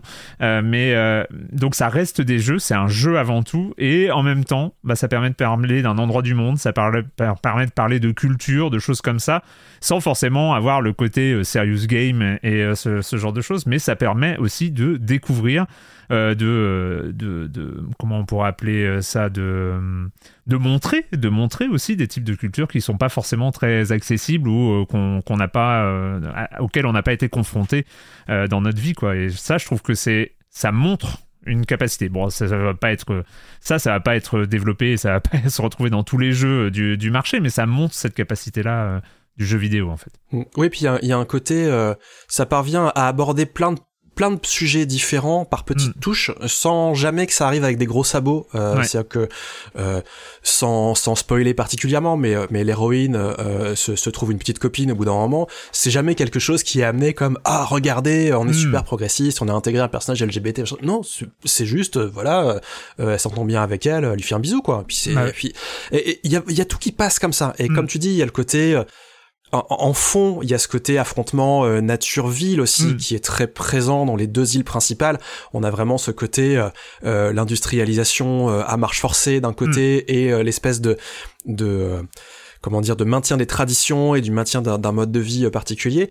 Mais c'est pareil, c'est jamais montré comme un truc qui est totalement en opposition, c'est vraiment montré comme quelque chose qui, bah voilà, ça existe, d'un côté c'est comme ça, de l'autre c'est comme ça, et puis ça mm. peut fonctionner, et puis ils se parlent entre eux, et puis il y a des, il y a des personnages qui ont leur famille sur une île, et, et, eux ils sont sur l'autre, enfin, il y a plein de petites choses comme ça, en fait, qui sont très malines, euh, je, je, trouve pas d'autres mots, mais c'est, c'est, c'est des petites touches, et vraiment, comme je disais, c'est, c'est, c'est pas ce côté, euh, euh, revendicatif gros sabot euh, genre il faut à tout prix qu'on défende l'identité euh, néo-calédonienne tout ça enfin c'est c'est vraiment ça donne envie d'aimer ce territoire en fait Mm. euh, et de mieux le comprendre et de mieux le connaître sans euh, jamais euh, faire brochure de guide touristique ou euh, ou, euh, ou tract quoi que ce soit. Ça donne vraiment envie de, mieux comprendre en fait euh, ce- cette population et ses et ses traditions et ses histoires et ses légendes. Merci beaucoup euh, Olivier. On va te continuer à t'écouter en 2024. Donc euh, j'ai bien Ah bah, compris sur TikTok aussi, sur TikTok aussi. forcément. Alors c'est pas le truc principal. T'as retenu que ça, mais sur France Inter aussi. Hein, Ah, ça sur aussi. France Inter euh, tous les mardis matins et puis euh, et puis ailleurs donc sur Instagram et tout ça pour pour des pour des formats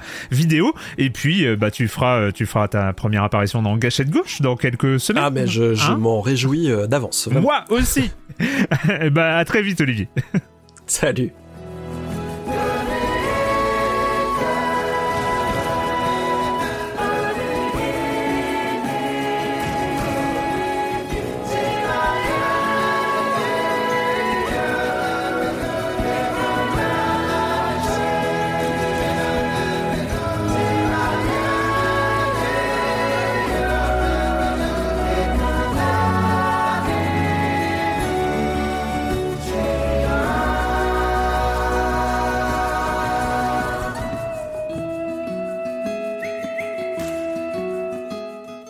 Invitée dans cet épisode All Star 2023, j'ai le plaisir de demander de poser la même question encore une fois, euh, cette fois-ci à Marion Bargiaki. Salut Marion. Salut. On te connaît aussi euh, sous le pseudo de Yamoukas et donc tu es journaliste pigiste un peu partout, tout ça. Voilà, Euh, tu es on pas- me lit partout, on me voit partout le Voilà. plus possible. Exactement. Mais t'es- attends, t'étais là quand même dans la première d'origami, donc euh, C'était un eh, honneur, la, c'était incroyable. la street cred, la street cred au max, hein, quand même. Elle est donc- montée en flèche. Truc de dingue. Et, et donc, tu viens aussi, il y a quelques semaines à peine, de lancer ta propre newsletter, Manette Eh oui, et fait. Chouquette. Donc, c'est une newsletter matinale, vu le nom. Non, c'est pas ça Euh, ça dépend. Alors, c'est quand j'ai faim, les, chou- globalement. les chouquettes à Euh, toute heure, oui. ah oui, c'est ça. Chouquette à midi, chouquette au goûter. Il n'y a pas d'heure pour la chouquette. C'est quoi le concept de ta newsletter? Le concept, c'est de parler de jeux vidéo français indépendants le plus souvent, quand même, Mhm. parce que j'adore les petits indés. Euh, c'est un gros travail de veille, surtout. Euh, parfois un petit peu de replay de stream.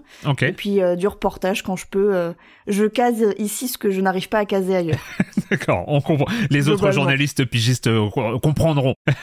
Complètement. c'est ça. Donc voilà, on, on peut s'abonner. Est-ce qu'il y a une adresse euh, Bon, de toute façon, vous- cherchez, cherchez Chouquette et Manette ou Manette et Chouquette, Manette et Chouquette.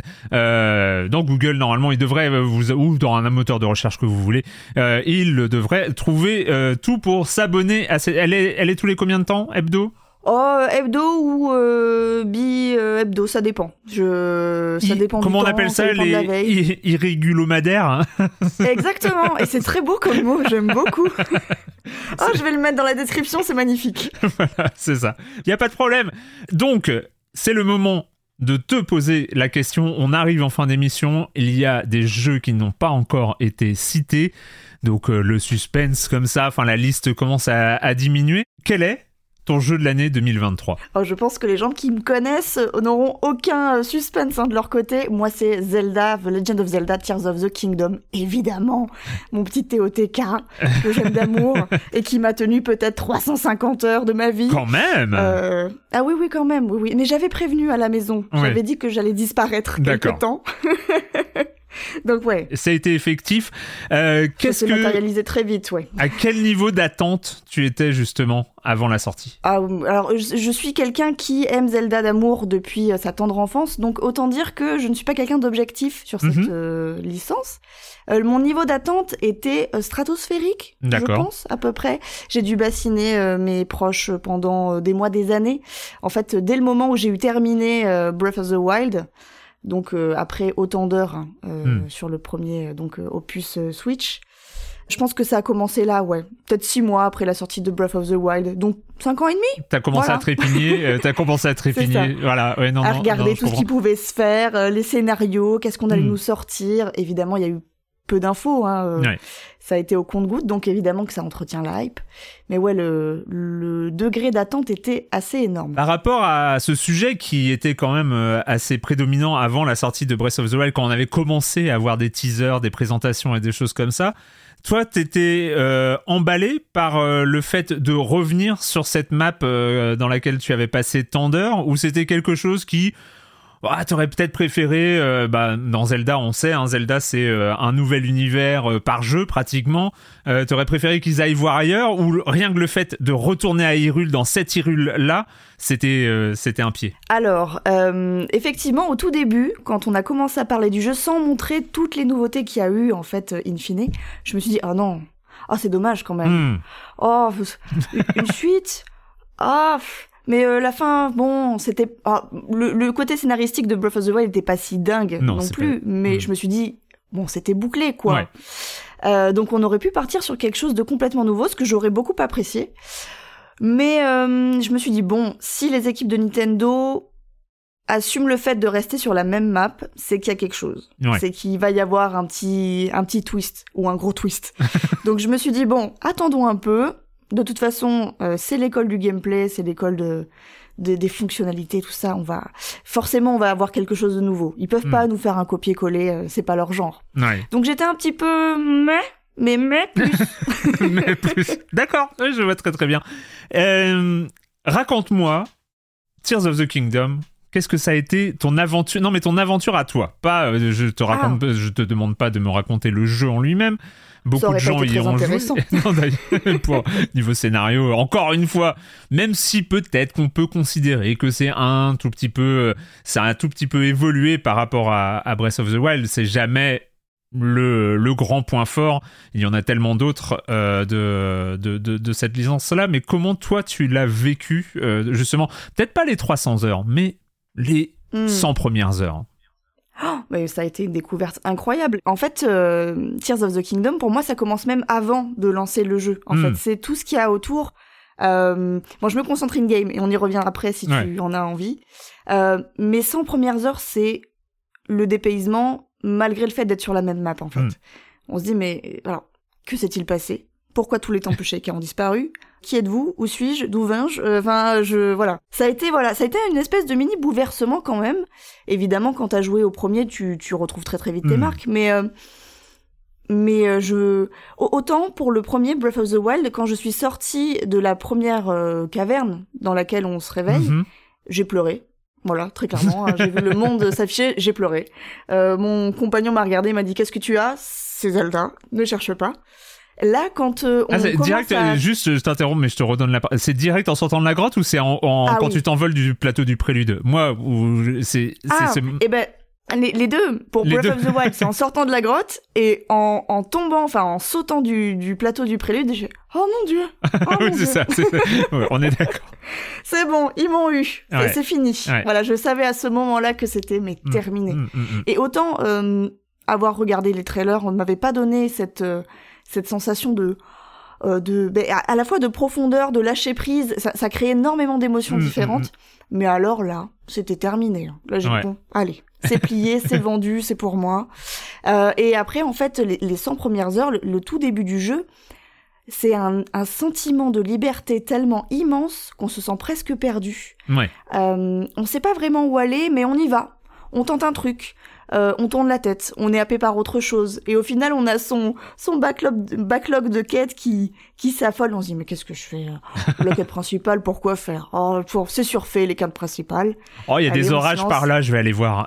Exactement. et ce qui a fait que ben moi pour le coup j'ai pas fait le jeu dans le bon sens du tout. Mhm. Donc j'ai découvert des choses euh, à des moments où j'aurais pas dû les découvrir. En tout cas, euh, euh, Nintendo Est-ce que, quand est-ce que ça coup, hein. existe ça? Est-ce que ça existe? Des choses où j'aurais pas dû les découvrir, justement dans Tears of the Kingdom et Breath of the Wild aussi, mais je parle de Tears of the Kingdom. Est-ce que ça arrive des choses?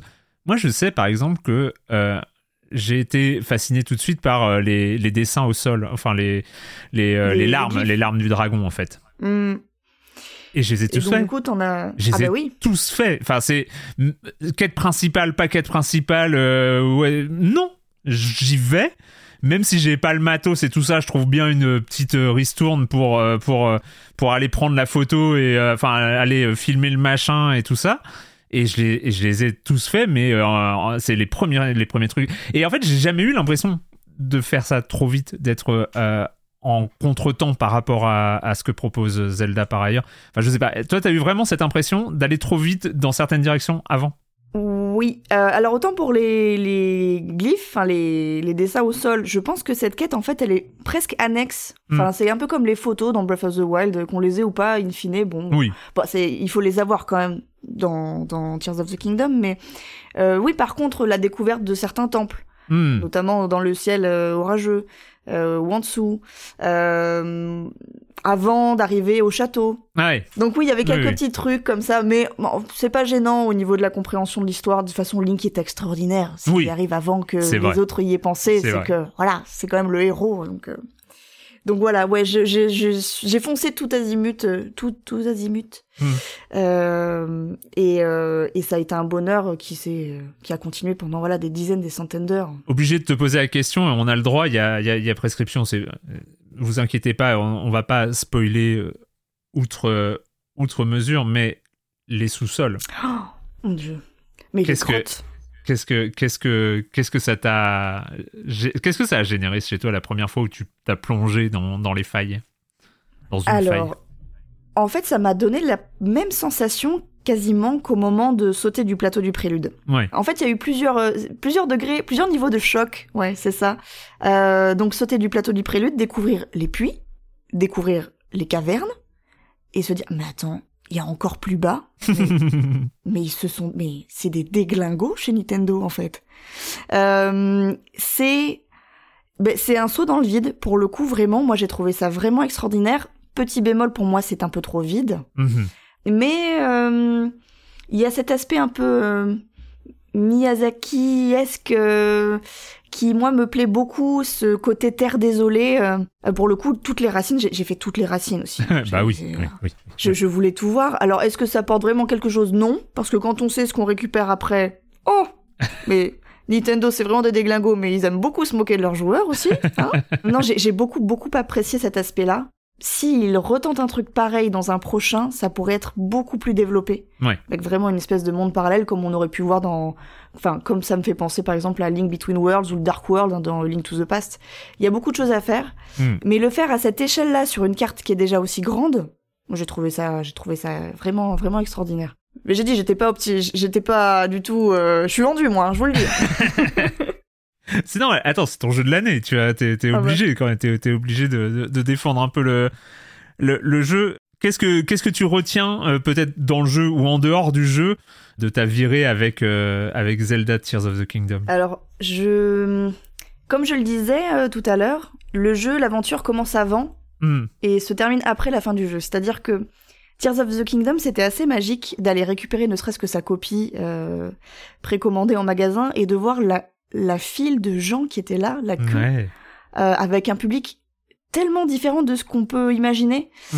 Euh, Il y avait des jeunes, des vieux, des familles. euh, Enfin, c'était incroyable. Et puis les entendre tous discuter entre eux. Oh, mais t'attends quoi, toi et toi, machin. Bon, j'ai trouvé ça déjà fantastique. Euh, donc il y a les centaines d'heures de jeu qui sont fabuleuses et que tu partages avec tes proches. Moi, c'est ça que j'apprécie le plus dans ce genre de jeu, c'est que installé sur ton canapé, tu peux faire découvrir une licence que t'adores Hmm. euh, à des gens qui la connaissent pas. Mon compagnon, par exemple, connaissait absolument pas Zelda. Et le pourquoi j'ai fait traîner ce jeu aussi, parce que j'ai quand même fait traîner, littéralement, euh, pendant des heures, c'est qu'il me fallait un moment de communion avec quelqu'un pour le finir.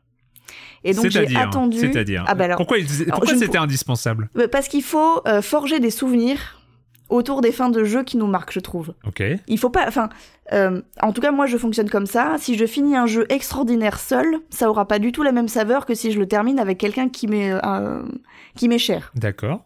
Mais qui n'a pas Euh, forcément fait le reste du jeu. Exactement. C'est quelque chose, voilà, ça, moi ça me crée un souvenir qui restera, je sais, pendant des années, des enfin.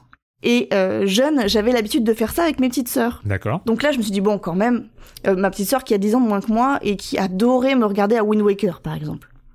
Euh, et donc je lui dis, écoute, euh, Léa, c'est ma sœur, euh, je, je ne peux, je n'arrive pas à finir ce, ce, ce Zelda, je, je n'y arrive pas. Et elle me dit, bah écoute, attends de rentrer à la maison, et puis on fait ça ensemble. Et ça a été extraordinaire. Alors déjà, parce que Ah. j'ai j'ai mis une, une claque monumentale à Ganondorf, ce qui était un petit plaisir. Mais en plus, voilà, j'ai partagé ça avec ma sœur qui, du coup, euh, n'avait pas du tout vu l'entièreté du jeu. Elle m'a juste dit, justement, Oh, montre-moi ces sous-sols, mais c'est incroyable ce truc-là. Dit, oui, c'est incroyable. Donc non, euh, voilà, c'était... euh, ce Zelda, c'est c'est peut-être le paroxysme de ce que j'ai vécu avec tous les autres avant lui. D'accord. Euh, de ce point de vue-là, en tout cas. T'avais point de t'avais vue, euh, fini Breath of partage. the Wild avec quelqu'un aussi, du coup euh? Avec mon compagnon. D'accord. Bon, qui est quand même moins réceptif que ma sœur, mais bon, on peut pas faire des reproches comme ça. Donc un, un souvenir impérissable de, euh, de de la fin de la fin de, de Zelda Tears of the Kingdom. Euh, est-ce bah que oui. est-ce que tu attends encore des choses de Zelda sur Switch? Est-ce qu'il y a t'attends un DLC pour retourner à, à Ah. Hyrule euh, et tout ça? Oh, je, je sais que le DLC n'aura pas lieu, euh, ce n'est pas grave. Non, Euh, c'est pas grave. Non, non, c'est pas grave. L'aventure était déjà belle. Moi, ce que je voudrais, euh, ben, justement, c'est un petit Wind Waker ou un petit euh, Twilight Princess. Les deux en bundle, là, en remake Ouais. sur Switch, s'il vous plaît. Non, parce que j'ai perdu ma, ma galette euh, GameCube, le Wind Waker, et, et ma petite sœur m'en veut beaucoup. Donc voilà, non, mais sur Switch, j'attends plus... Je, je, je pense que hum, la Switch arrive à une fin de, fin de cycle, quoi. Mhm. Et que peut-être euh, peut-être il faudra passer à autre chose. Moi, en à l'heure actuelle, cette console me plaît toujours très bien et je trouve qu'elle elle tient la route. Après, sans doute que Nintendo aura envie de passer à un niveau supérieur ou du moins à autre chose. Donc j'attends plus grand, j'attends pas de nouveaux Zelda en tout cas. Sur la Switch. Euh, T'attends sur toujours. la Switch. Du coup, du coup, parce que ça fait six mois que Tears of the Kingdom est sorti, tu dis expliquais que tu commençais à trépigner six mois après la fin de Breath of the Wild. Ça y est T'es en- Ah mais moi je trépigne. euh, En fait, je pense que je trépigne à H24 moi, c'est terrible. hein. Mais c'est- affreux. Hein. On, on pense pas au cœur des joueurs. Non, c'est- ça. On, on pense pas assez. Non, évidemment. évidemment. Évidemment que je trépigne, mais je sais que ce... bon, les nouvelles n'arriveront pas tout de suite. Mais je Hmm. suis quelqu'un de patient. Merci beaucoup, Marion. Merci à toi.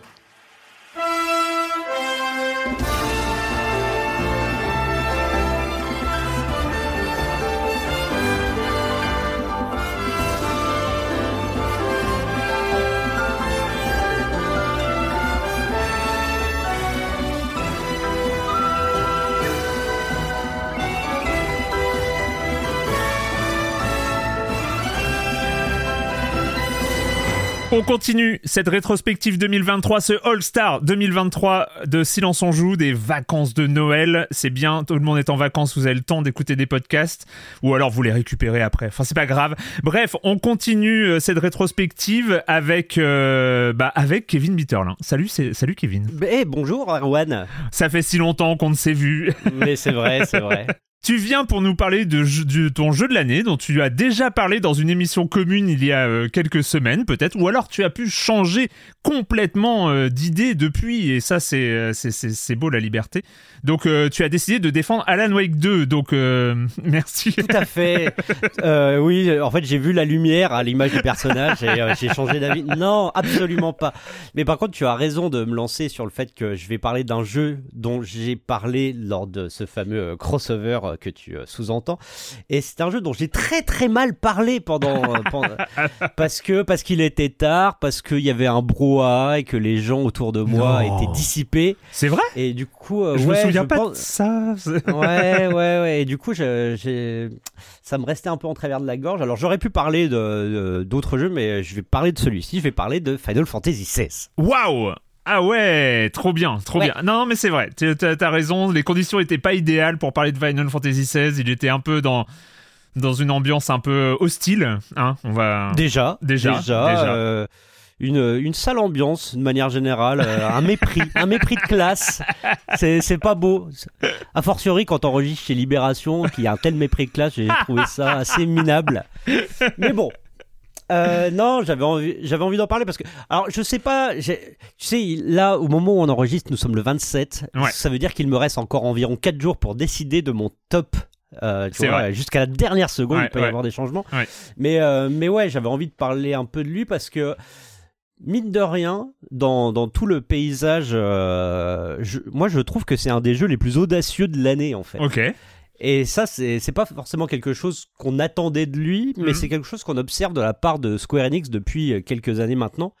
Parce que s'il y a bien une chose qu'on peut pas reprocher, en tout cas, enfin à, à Square Enix, mais surtout à Final Fantasy, c'est de tenter des choses et de ne pas forcément aller dans le sens du vent ou dans le sens euh, où euh, la la tradition voudrait euh, que la série aille. Ouais. On l'avait déjà vu avec, euh, avec ce qu'ils ont fait autour du, du remake de FF7, qui était à la fois euh, du fanservice, mais en même temps une vraie réflexion sur le remake en général et sur, euh, et sur euh, bah, cette idée que est-ce qu'un remake doit forcément reproduire à l'identique l'œuvre dont, elle dont il s'inspire? Et, euh, et le jeu arrivait à, comme ça à, à distiller un peu euh, des doutes, même des réflexions sur le côté gatekeeping autour de, du fanatisme autour du jeu. Mhm. Et euh, avec FF16, euh, bah pareil, là où euh, beaucoup de RPG japonais qui se veulent très traditionnalistes, qui prennent prennent assez peu de risques et qui ressassent à peu près les mêmes thématiques, là j'ai trouvé que certes, on voyait très bien les, les inspirations, euh, Mm. Game of Thrones en particulier, mais bah, qu'un Final Fantasy comme ça aille sur, sur des thématiques aussi euh, matures, que ça ose parler, enfin qu'il y ait du sang, que ça ose parler de cul aussi par moment. Ouais. Moi, je trouvais ça, euh, voilà, déjà sur le papier, je trouve que c'est euh, c'est une prise de position qui, qui est déjà honorable et qui de, de base exclut déjà euh, un bon nombre de bah, des, des fans absolus de la licence qui Mm. euh, euh, qui qui, euh, lui- qui ont pris le jeu en grippe d'emblée en fait. Et Euh, tu, et parce tu penses que, la, la raison la raison primaire pour laquelle euh, juste c'est vrai hein, ce que tu racontes mais pour laquelle ces fans justement de Final Fantasy ne s'y sont pas retrouvés c'est qu'il y a une sorte de, de conservatisme euh, chez, euh, chez chez les chez ces fans là Ouais, ouais, mais c'est ça qui est marrant avec Final Fantasy, c'est que euh, chaque épisode euh, est, euh, est une révolution en soi et que après chaque épisode, il y a des gens qui vont dire ah ouais mais c'était mieux avant, c'était mieux avant et chaque épisode depuis depuis le, le, le, le 9 je dirais. En fait. ouais Donc euh, ça fait euh, plus de 20 ans quoi. Hmm. Mais alors, il y a le changement de, de thématique qui, qui, qui peut irriter, euh, mais il y a aussi euh, bah, les changements, on va dire, plus euh, structurels euh, au niveau des, des mécaniques de jeu qui, effectivement, sont beaucoup plus tournés vers l'action que vers le combat, Ouais. on va dire, stratégique, même si, bon, on n'est pas, c'est pas Men of War non plus, hein, mais, mais disons qu'il n'y a plus vraiment de, il y avait pas, il y a pas, il y a pas cette idée de, de, bah, de choisir ses compétences, etc. Là, on était sur du beat them up. Donc euh, y- beaucoup de beaucoup de choses comme ça qui qui, qui peuvent euh, faire effet de repoussoir d'emblée. Mais moi je- moi c'est paradoxalement ce que j'aime bien avec cette série, c'est que en gardant toujours à l'idée que euh, on est dans la Final Fantasy. Je veux dire Mhm. c'est le je veux dire c'est moi, je vois les Final Fantasy comme une sorte, tu vois, d'appel à texte où euh, le, le thème euh, principal serait Final Fantasy. Écrivez-moi une histoire avec Final Fantasy. euh, et, et je trouve que ce jeu-là, même si il s'éloigne énormément de la formule, on va dire iconique Ouais. telle qu'on l'idéalise, je trouve qu'il respecte complètement cette thématique avec une vraie modernité et avec euh, avec une euh, un côté très sombre qui moi me convient parfaitement et qui me semble assez cohérent avec l'époque. quand j'y ai joué, euh, ce qui m'a vraiment euh, le moteur qui m'a qui m'a poussé à continuer à jouer, c'était clairement les combats de boss. Enfin, les- et euh, mais toi, t'as as trouvé t'as trouvé quelque chose dans le reste. T'as trouvé quelque chose dans l'ensemble de l'histoire, dans le dans dans le déroulement, dans, dans dans la progression des personnages et tout ça? Bah ca- euh, ouais, ca- carrément, effectivement, on a ces, ces, ces points d'exclamation réguliers qui sont Mm. les combats de boss, qui sont des, des grands moments de bravoure euh, et de, euh, de, de, de mise en scène avec musique tonitruante et tout le bordel. Et c'est vrai que ça, voilà, c'est des sortes de presque des petites euh, confiseries comme ça disséminées tout au long du jeu et qui, qui, qui font hyper plaisir. Mais, euh, mais au-delà de ça, non, moi j'ai trouvé, euh, j'ai trouvé que c'était un, un récit qui était, qui était plutôt bien tenu avec pour une fois euh, dans la série, euh, en tout cas ce qu'on observait c'est dans les derniers épisodes où euh, tu vois je serais bien incapable de te résumer l'histoire des épisodes 12, 13, Ouais. euh, 15. Là là je trouve que bah, justement en, en restant assez terre à terre et en s'inspirant effectivement de modèles de modèles de, de, de, récits de fantasy on va dire modernes aussi Ouais. j'ai trouvé ça plutôt euh, plutôt bien tenu et moi en fait mon on va dire mon, mon, mon moteur euh, principal dans, dans l'histoire ça ça a vraiment été bah, le on va dire le le trio de personnages principaux Ouais. donc les deux, les deux frères et Jill avec donc déjà la relation amoureuse que je trouve encore une fois ben assez euh, assez moderne et sur enfin c'est pas tant moderne, c'est plutôt, enfin, c'est c'est rare de voir ça dans un dans un jeu a fortiori dans un RPG euh, venu du Japon. C'est que bah, ce sont déjà deux personnages adultes qui vont avoir euh, qui ne vont pas juste euh, être dans cette espèce de, de drague à se tourner autour pendant tout le long du jeu sans qu'il y ait jamais de concrétisation, tu vois. On est vraiment sur un couple, euh, voilà, qui a, et, déjà ça, moi, ça m'a surpris. Et, euh, et bah, je les trouve, je les trouve très beaux individuellement. Et, et le personnage principal, Clive, il y a quelque chose que j'ai beaucoup apprécié chez lui, c'est une ligne de dialogue à un moment. C'est un truc tout bête qui justifie à peu près tout en fait dans le jeu. C'est on lui demande mais mais pourquoi tu fais ça? Et il répond, euh, ben, je crois que j'aime bien aider les gens en fait. Et, et, en fait, c'est, désarmant en fait de, de, simplicité et ça justifie beaucoup de choses. Ça justifie pas toutes les quêtes de merde qu'il y a, euh, les quêtes secondaires assez, assez horribles où, euh, où la plupart du temps ça se résume à aller tuer un pauvre monstre qui, qui vivait près d'une route, qui gênait personne et que tout le monde dit ah là là mon dieu il attaque les, il attaque les voyageurs. Bon ça ça, ça m'énerve, ça m'énerve. mais bon malheureusement c'est la c'est la lie euh, pas seulement de Final Fantasy XVI, euh, la lie de beaucoup de jeux vidéo. Mais euh, mais en tout, cas, dans cette manière de dire, je crois que j'aime aider les gens et, c'est cette espèce de mantra qui va le guider et qui va le pousser à, à, conduire bah, toutes les actions de, son groupe pendant tout le jeu. je trouve ça à la fois pur et en même temps, euh, bah, je sais pas, on a envie, on a envie de l'accompagner dans cet objectif qui est, voilà, qui est, qui est tout bête et en même temps euh, assez, assez noble, je trouve. Et est-ce que quelque part là, il se rapproche pas du joueur euh, ou de la joueuse qui le contrôle? Parce que mine de rien, on en, on, en parle régulièrement, mais c'est vrai qu'il y a tous ces jeux qui proposent des alignements mauvais, des, des choses comme ça. Bon, alors, on sait que dans un autre jeu très cité cette année, il y a des possibilités d'être méchant et tout ça. Mais on sait très bien qu'en tant que joueur, on est là pour aider les gens. Hein, c'est, ce qu'on fait. Bah, oui, oui, bien sûr. Mais, euh, mais tu vois, enfin. Moi, j'ai toujours été euh, de manière assez générale plus sensible aux personnages qu'aux avatars hmm. dans les jeux vidéo. Euh, moi, moi, moi, j'aime bien, j'aime bien camper quelqu'un et ne pas forcément me projeter à sa place. Et, et, là, je trouve que ben, c'est un personnage plutôt, plutôt bien écrit, avec effectivement euh, des tropes et des et des, des choses assez classiques au hmm. niveau euh, de, de, sa trajectoire mais mais mine de rien euh, je trouve qu'il existe ce personnage qu'il est que son évolution est, est, est, chouette et que et que t'as envie as envie d'aller au bout au bout de l'histoire avec lui et et, et, plus tu t'attaches à lui, plus, euh, sans, sans, sans, spoiler, mais plus les dernières heures deviennent difficiles à, à, vivre, quoi.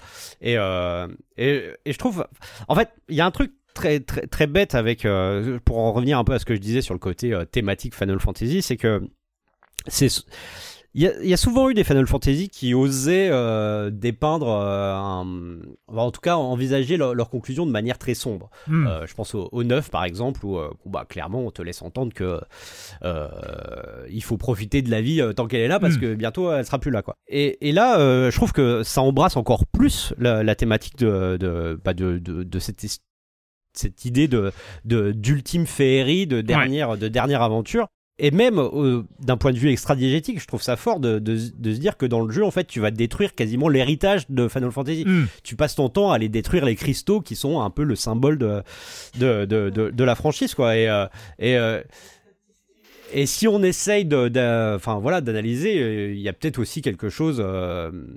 Bah, presque de l'ordre cathartique quoi de, hmm. se dire que peut-être que les développeurs à un moment euh, ils, ils, ont tellement souffert là ces dernières années avec euh, en faisant des, des, en étant dans des dans des development L et des des, des, des vaporware et des machins comme ça et que là euh, là ils avaient envie en fait de, de faire un jeu qui était peut-être pas le plus ambitieux de la franchise mais qui avait un point A un point Z il n'y a pas eu trop trop de, de complications durant le développement et ils ont pu raconter ce qu'ils voulaient et quitte à ce que quitte à ce que ça dérange quitte à ce que ça déplaise et quitte à ce que euh, à ce que ça irrite aussi un peu un peu les gens quoi. Et, euh, et moi tu vois cette conclusion bah, je la trouve je, la trouve euh, à la fois très belle et en même temps bah, très forte parce que parce que voilà, elle, elle, dit des trucs comme aucun autre épisode ne l'avait dit jusqu'à présent. Moi, j'avoue que je ne suis pas aussi enthousiaste que toi sur sur ce Final Fantasy XVI, mais mais je peux lui reconnaître un truc, c'est que en fait, c'est assez marrant. On arrive dans cette période où on se souvient, forcément, on fait un bilan des, des, jeux de l'année et tout ça. Et euh, on sait qu'il y a des jeux qui vont rester et des jeux que, bon, on s'en souviendra quand on verra une liste, quand on reverra des images, etc. Et moi, Final Fantasy XVI, je sais qu'il va me rester, euh, au moins visuellement. Au, moins pour ces, euh, aventures visuelles, ces, ces espèces d'extravagance euh, sonore et visuel euh, à, certains moments. Et là, pour le coup, il a imprimé ma rétine euh, à jamais. c'est clair que pour moi, ça restera quand même un vrai souvenir de jeu, ce Final Fantasy XVI de, de Square Enix. On va finir par, euh, par ton actualité, l'actualité, parce que je, t'ai à peine présenté, je suis tellement habitué à te présenter dans, dans les gâchettes gauche que j'ai oublié de préciser que tu étais rédacteur en chef de JV, euh, pour celles et ceux qui... Final Fantasy XVI, le magazine. J'étais complètement neutre dans mon dessin. Petite actu euh, JV, vous sortez quand même un, un nouvel hors-série Metal Gear, Metal Gear Solid. C'est ça. C'est ça, on est encore en train de, d'écrire, euh, enfin de l'écrire, hein, de le mhm. fabriquer. Donc euh, il arrivera courant janvier. Euh, petit hors-série qui a été soutenu et financé sur, sur Ulule. Donc on remercie euh, enfin toutes les personnes qui ont qui ont précommandé euh, comme ça euh, avec une confiance aveugle en, notre capacité à, à parler d'une saga majeure du, jeu vidéo. On espère que que ça va plaire. en tout cas, nous, bah, franchement c'est on est dans le moment où on, on déteste pas encore notre sujet. Ah, c'est bien. Un, moment, tu vois, forcément, on, un moment on n'en peut plus. Là, là, on est encore assez enthousiaste. Il y a juste Sophie côté maquette qui, qui, qui pleure un peu sur la qualité des visuels de l'époque PS2, mais. Euh, Comme d'habitude, elle pleure toujours sur la qualité des visuels de l'époque PS2, hein, on est d'accord. C'est vrai, c'est vrai. et vous avez choisi quelle couverture? Parce que j'ai vu une couverture bleue et une couverture. Euh, non, vous n'avez pas encore finalisé Ah, bah nous, nous on choisit pas. Il y aura ah. les deux. Hein. Ah, il y aura les deux. Alors, en fait, euh, non, il y a, y a, une couverture avec bah, un snake. Euh, on ne dit pas le, forcément lequel c'est, mais euh, qui, avec euh, deux faces, façon un peu camouflage optique, mhm. tu vois, qui sera la couverture principale qui sera en kiosque et, et, que les gens peuvent acheter sur notre site. Et il y avait une couverture collector avec façon blueprint, tu oh, vois. Je l'aime bien celle-là. ouais, mais ouais, voilà. mais celle-là, elle, elle était réservée à la campagne Ulule, donc voilà. Ça on en aura peut-être quelques-unes de, de, supplémentaires si jamais, si jamais t'es généreux, quoi. D'accord. ok. Eh ben merci beaucoup Kevin. Mais merci à toi. Merci Et puis on se on se voit bientôt. Hein. On a une émission ah en commun. Hein c'est vrai. C'est vrai. C'est vrai. J'aurais encore plein de choses à dire. Yes. Sans doute. à très vite. Salut.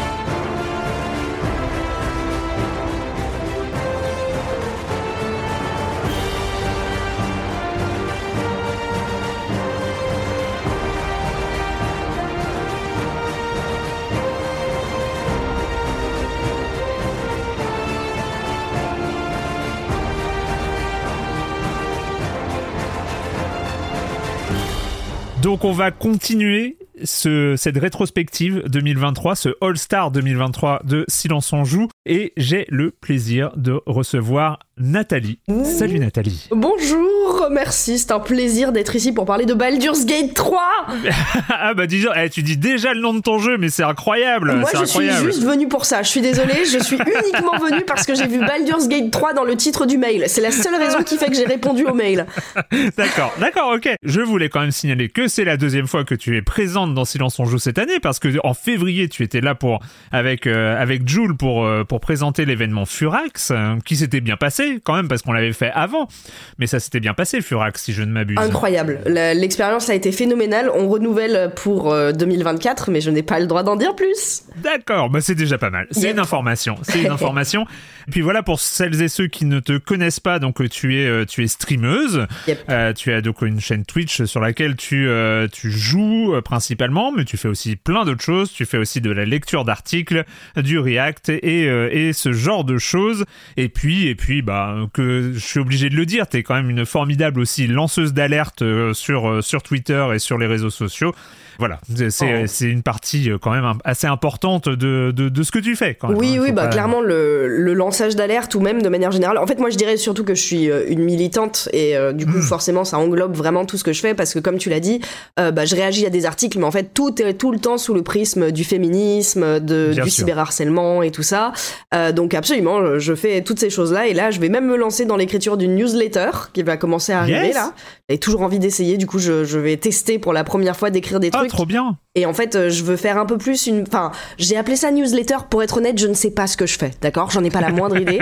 Euh, tout ce que je sais, c'est qu'en fait, j'aimerais écrire des espèces d'éditos, des. Euh, en fait, j'aimerais pouvoir donner mon avis, mais de manière un peu hmm. plus poussée que sur Twitter, tu vois, genre faire des vrais textes avec des recherches et citer mes sources voilà, en l'occurrence, c'est quelque chose que j'aime bien faire, les sources. Voilà. Bah super, tu vas donc du coup il y aura un endroit où s'abonner, tu vas communiquer là-dessus et puis. Euh, bah c'est sur mon KissKissBankBank actuellement, donc euh, pour l'instant tu vois je commence là-dessus. Après je verrai si je si, si les gens me disent que la newsletter est cool et que ça vaut le coup d'en faire une vraie de vraie newsletter qui est envoyée par mail aux gens, bah je, je switcherai de Trop bien.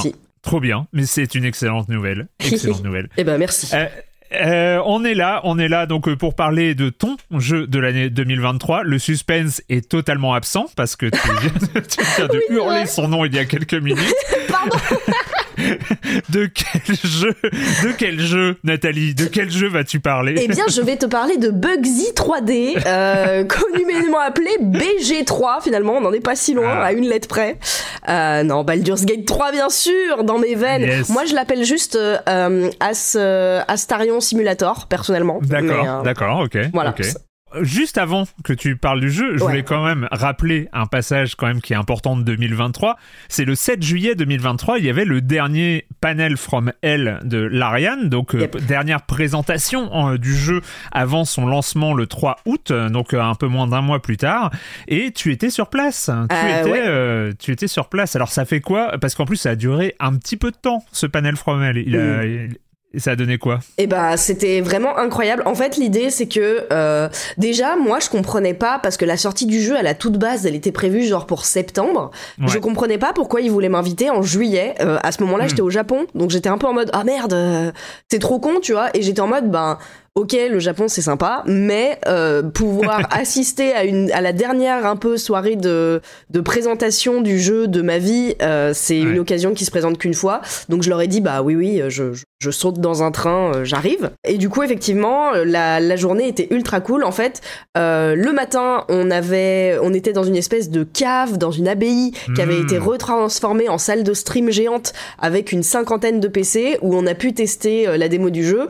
il venait d'annoncer du coup le, le, Dark Urge. Donc euh, personne ne savait à la base que le Dark Urge serait le nouveau personnage euh, origine. Et euh, donc on pouvait le tester, euh, on pouvait tester euh, vraiment tout le jeu, on pouvait regarder, on a regardé une présentation de Sven qui a duré deux heures, qui a assommé tout le monde parce qu'il voulait tellement nous montrer toutes les trucs en mode regardez on peut faire ça et regardez si je vais à tel endroit. Et malheureusement le pauvre il est en mode ah oh, bah hier ça marchait mais aujourd'hui ça marche pas parce qu'on a changé un truc. Et du coup je, je, viens de perdre ce combat que j'étais censé gagner. Enfin voilà c'était un shit show mais mémorable c'était fantastique.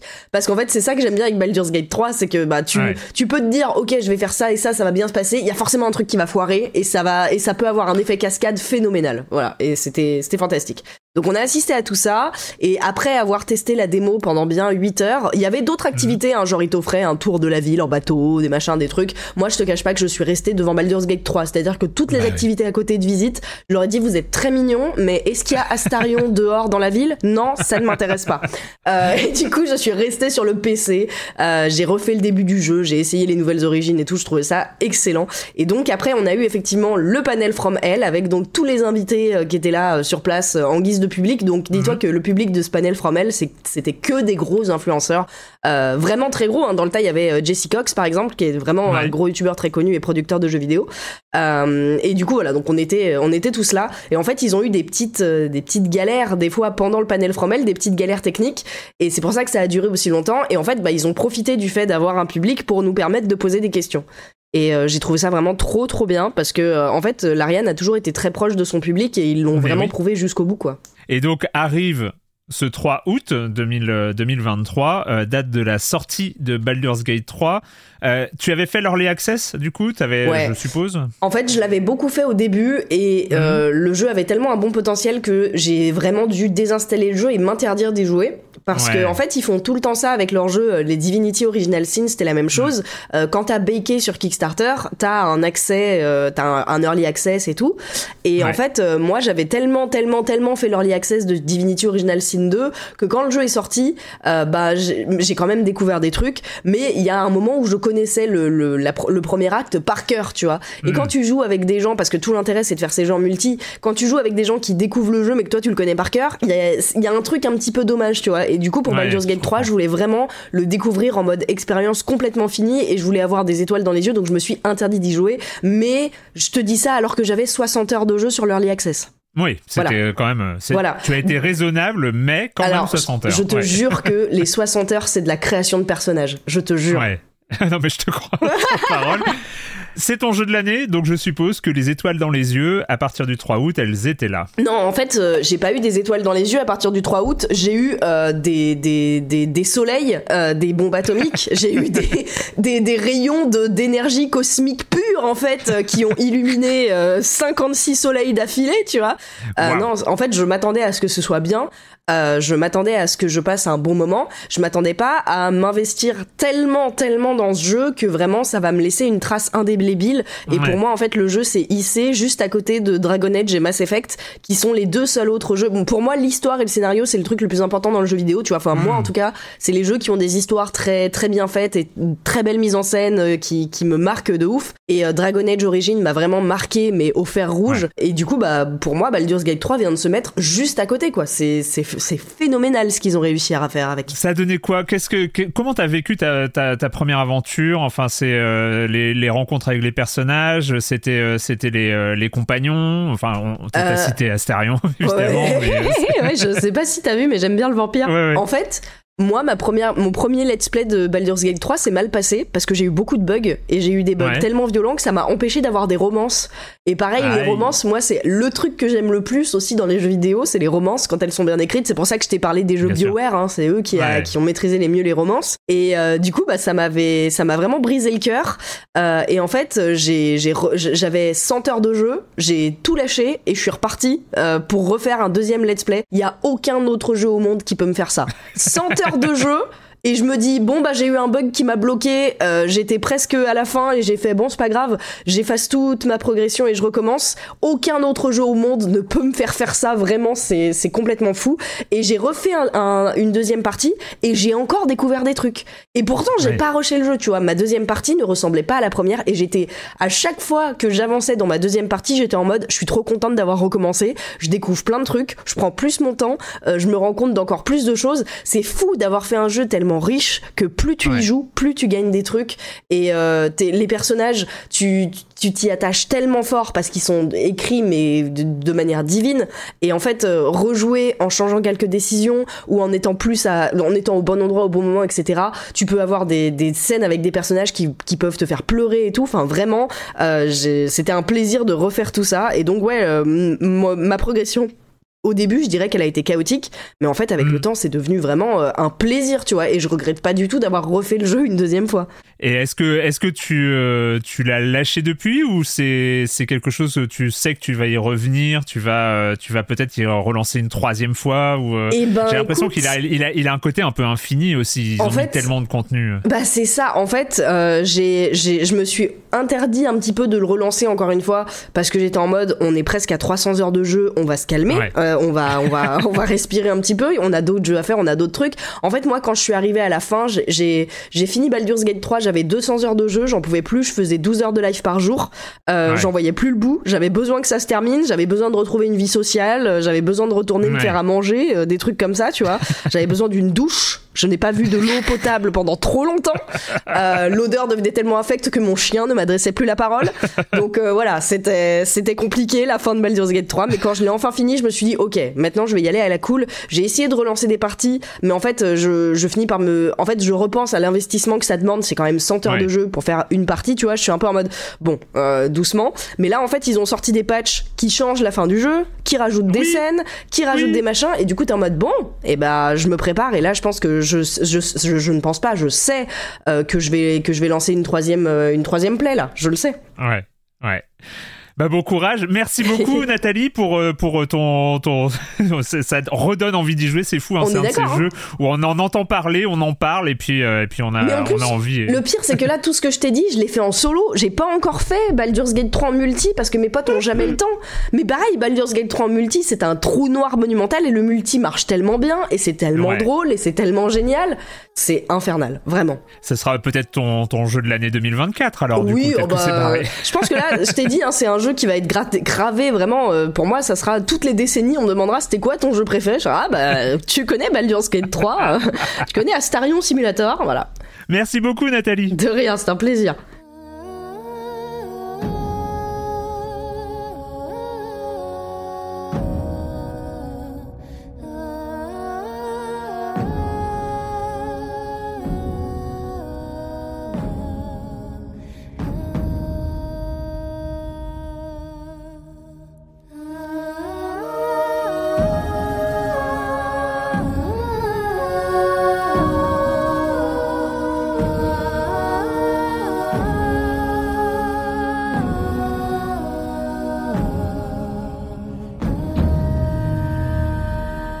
On continue donc cette rétrospective, ce bilan 2023 en compagnie euh, de notre sélection All-Star de l'année.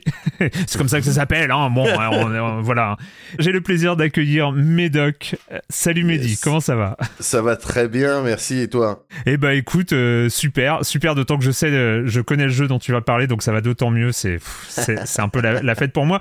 On va revenir quand même sur sur toi d'ailleurs pour les gens qui ne te connaissent pas, enfin qui ne te connais pas. Je ne sais pas, c'est une erreur déjà, c'est une erreur. Évidemment, euh, on t'a vu à l'époque sur No Life, mais depuis, depuis tu ne tu, n'es pas inactif depuis, loin de là, parce que tu es euh, un, un des. Un, tu fais partie du binôme du Cozy Corner. C'est ça, je suis le Cozy. T'es, le Cozy. Voilà. Moguri, c'est le Corner, ok. Voilà. C'est, bien. Et donc, euh, ça, dure depuis, euh, ça dure depuis un bail, cette histoire, quand même. Oui, depuis 5-6 ans, peut-être même plus, je compte plus. Et donc, podcast hebdomadaire, multithématique. Ouais, alors oui, principalement euh, basé sur les produits euh, culturels et, euh, et en fait non il sort une fois toutes les deux semaines fois une fois sur les deux semaines pardon. un mercredi sur deux ouais tout à fait ouais. Bon, je, je, me fais juste le relais des gens qui voudraient que ce soit plus souvent mais c'est oui, oui. j'entends on entend on entend écoute on essaye de produire on fait des bonus voilà sur Patreon qui sont disponibles donc pour pour les gens qui ont notre nostalgie voilà voilà et, et on peut on peut retrouver le Cozy Corner sur Twitch évidemment mhm. et par par ailleurs, on te retrouve aussi pour euh, des, euh, des hot takes qui sont devenus euh, célèbres hein, dans Jour de Play sur la chaîne Twitch d'Arte. C'est ça, exactement, ouais, en tant que, bah oui, chroniqueur qui fait des hot takes et il se trouve que cette saison, pour cette saison, c'est Kevin Moguri, donc le rédacteur en chef. Donc on se retrouve, tu sais, il suffit qu'il y en ait un qui rentre quelque part pour que l'autre arrive peu de temps après. Donc je suis très très content de cette année 2023 euh, d'un point de vue professionnel. Ouais. Et donc et donc on en fait trop dans le jeu. Hein on en fait un peu trop. On en, hein. on en bah, fait un disons peu trop, que, ça. disons que ça va deux minutes. Non mais ça va deux minutes quoi. Je veux dire, il y a autre chose. Enfin, je sais pas, je sais pas, Il y a autre chose que le jeu vidéo. Faut arrêter maintenant. Faut arrêter avec, avec cette histoire.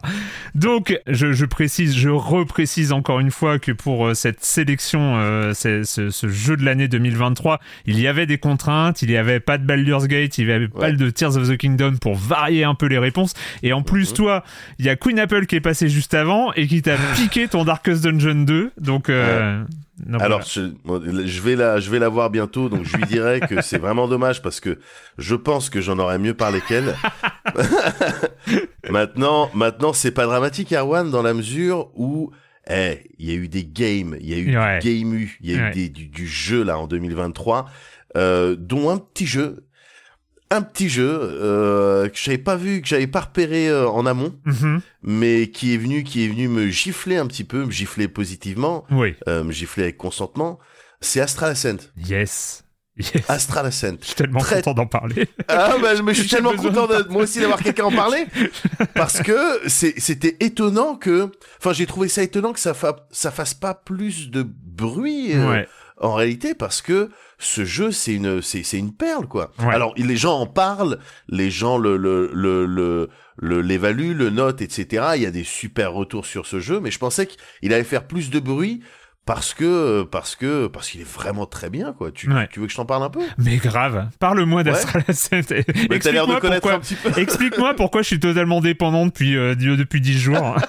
Ben c'est en fait c'est la dimension euh, entre guillemets crack Hmm. euh, qui qui est euh, qui, qui est très forte dans ce jeu-là. On est sur donc un jeu de euh, Hibernian Games, Hmm. donc Cocorico déjà Cocorico, Studio d'Angoulême. Voilà, Hmm. euh, tout à fait, et qui si tu veux euh, a, a fait avec Astral Ascent. Donc à la, à la base, si je dis pas de bêtises, c'était parti d'un d'un financement participatif. Ouais. semble. ouais, ouais, tout à fait. Ouais, ouais, ouais, c'est ça. Et en fait, on, on est sur un jeu qui est, arrive à faire un style de synthèse de beaucoup de choses qui ont marché dans dans d'autres jeux, Mhm. notamment des roguelites. Mhm. Et euh, mais je, je te parle de faire une synthèse, je te parle pas de plagiat. euh, Je, Tout à on est vraiment plus sur de de, de l'inspiration et qui donne un roguelite en, en 2D Ouais. en fait, pixels, un petit peu, des animes pixels, etc., avec pff, des tonnes de, de, de, de, de sorts et de, de, de modificateurs euh, qui, qui rendent tes, tes runs euh, euh, tout simplement passionnantes, quoi, Ouais. passionnantes. On a un game feels, on a un game feels, quand- euh, par game feels, j'entends, euh, euh, tu sais, quand tu sautes et que tu Mm. dashes le retour, au moment où tu appuies sur le bouton, le délai entre le moment où ton personnage saute et le moment où tu, toi, t'as- tu, tu, tu rentres tes inputs, etc. Un game feels qui est tellement agréable. Il y a des jeux où les personnages vont être un peu lourds, Ouais. où on va avoir le sentiment qu'ils sont au contraire un peu trop flottants, Mm. euh, tu sais, pas bien ancrés sur le, le, le truc et tout. Et, et là, je trouve que euh, en termes de dash, de, de pouvoir, euh, d'attaque, on est sur un game feels euh, véritablement puissant. Ouais. Tu vois déjà, donc rien que ça c'est important pour un, un roguelite un petit peu. euh, si, si on a envie de, euh, pour que les gens se figurent un petit peu, on peut parler de, de Dead Cells par exemple pour que On les gens peut voient un parler de Dead Cells, plus, euh, on peut parler d'Hades évidemment. Exactement, mais d'ailleurs j'avais, j'avais, j'en avais parlé hein, à Moguri dans le Cozy Ouais. Corner. Et j'ai dit Astral Ascent, euh, c'est Hades en 2D. Donc euh, j'ai- je- moi j'avais écrit Hades avec 2D, tu vois, parce que je suis aussi un petit peu un comique. Waouh Balèze mais parce que mais parce que c'est c'est c'est littéralement ça. Hmm. Euh, tu tu veux que je revienne un petit peu sur le lore, sur l'histoire, comment, comment est-ce Une que histoire, une histoire de prison dont il faut s'échapper, de planète prison, quelque chose dans le C'est genre? ça, c'est ça, et qui a pour gardien euh, les Zodiacs. Yes, ils sont 12. Les Zodiacs. Ils sont 12. Euh, ils ont des armures d'or et ça aussi c'est un point. Bah oui. Ouais. Non mais c'est vrai. Ça, ça aussi c'est un point que, que, que j'aime bien évoquer. C'est tu sais le le, le les, les gens qui font des jeux vidéo aujourd'hui, les, les Français etc. euh, se nourrissent. Ils ont eu un, un certain nombre de références, d'inspiration. Ouais. Et je suis très content de constater qu'aujourd'hui, voilà, les mercredis, euh, les mercredis après ou les mercredis matin, passer devant la télé à regarder des animés.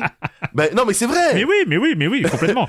C'est vrai. euh, Maintenant, on peut, on- voilà, on, on voit l'inspiration clairement. La scène Seiya, euh, les cheveux Ouais. du zodiaque. À la DBZ aussi, enfin c'est, euh, il y a- oui. il y a des, il y a des passages, notamment l'arrivée du grand maître à la fin.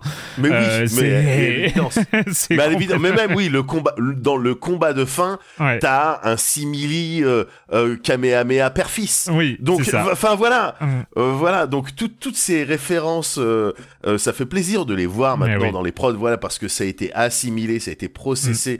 ça a été approprié, et c'est une très très bonne chose. Euh, parce que c'est pas de la mauvaise appropriation, c'est vraiment de l'inspiration, de la référence, de l'hommage même. Et, euh, et donc tu dois te sortir de cette planète prison euh, protégée par euh, 12 gardiens. Et c'est euh, euh, à chaque fois autant d'occasions de les re-rencontrer dans la mesure où c'est un roguelite. Et Ouais. donc le fait de perdre est euh, inclus dans le gameplay, si tu veux, dans la Mm. boucle de gameplay, t'es amené à perdre, et donc tu vas être amené à recroiser à chaque fois les mêmes euh, les mêmes boss en fait, et euh, il y aura des lignes de dialogue différentes en fonction Ouais. des personnages que tu vas que tu vas incarner, parce que t'as le choix entre quatre personnages. À terme, tu peux tu peux t'as quatre persos euh, jouables euh, avec chacun de, de ces personnages. rais- ça ou ses raisons d'être dans cette planète Mm. prison contrôlée par le maître donc et donc ça donne lieu voilà à des petits échanges à des petites phrases. Euh, c'est pour ça qu'on pense évidemment à Hadès parce que c'était un peu le cas aussi Hadès. Tu croisais souvent les, défini- les, les divinités. Ouais. et il y avait euh, voilà quoi il y avait une, carrément une relation qui se créait au bout d'un moment euh, avec avec ces personnes là et et donc c'est mm, principalement ça en fait, hein, du, du pixel art, de l'action, du, du- des bons game feels, du, euh, une partie méta évidemment parce que c'est un roguelite, une partie méta qui te qui te donne euh, ce goût, ce petit goût de reviens-y. Ouais. En fait, ah j'ai j'ai j'ai fait ma run.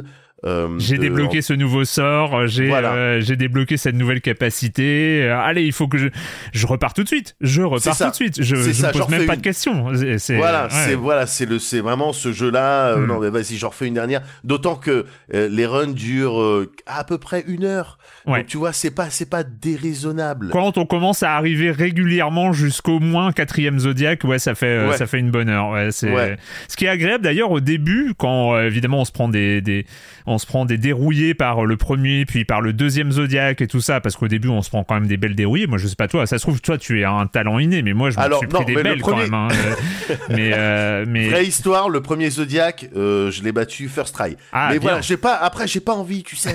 j'ai pas envie de ouais, non, je comprends, je comprends, je de comprends. crâner comme Mais, euh, ça. bien mais- sûr, la, la modestie, oui, oui. l'humilité même, euh, voilà, c'est ça. Mais, euh, mais de- du coup, au début, en tout cas, t'as des runs de un quart d'heure, 20 minutes, après Oui. une demi-heure et tout ça. Donc en fait, y a- il y a- c'est c'est vraiment, euh, c'est vraiment un dealer euh, assez, euh, assez consciencieux, euh, Astral Ascent. C'est-à-dire que quand, quand ça commence à durer une heure, bah tu t'en fous, quoi. Tu fais des runs d'une heure et t'y vas, quoi. Bah ouais. Bah ouais, ouais, ouais, tu, tu, et donc tu débloques, voilà, tu, le- le- tu, tu rentres dans cette partie méta où effectivement bah, tu vas te rendre plus fort, tu vas tout simplement débloquer des choses pour te Ouais. faciliter tes, tes, tes runs futurs. Et, et c'est un grand kiff, quoi. Il y a un, je te dis encore une fois, il y, a, il y, a, il y a une synthèse de ce qui fonctionne et ce qui a fonctionné à droite à gauche. Eh ben pourquoi pas le mettre dans ce jeu-là? Et donc, dans, de- de- dans ce sens, il y a une euh, oui, il y a un style de bon sens euh, français, je trouve. Ouais. Alors, je, je suis pas très chauvin. euh, Enfin, j'aime bien quand même quand les Français font des belles choses. Mais, mais je trouve que en matière de jeux vidéo, c'est pas le seul exemple. Hein, Astral Ascent.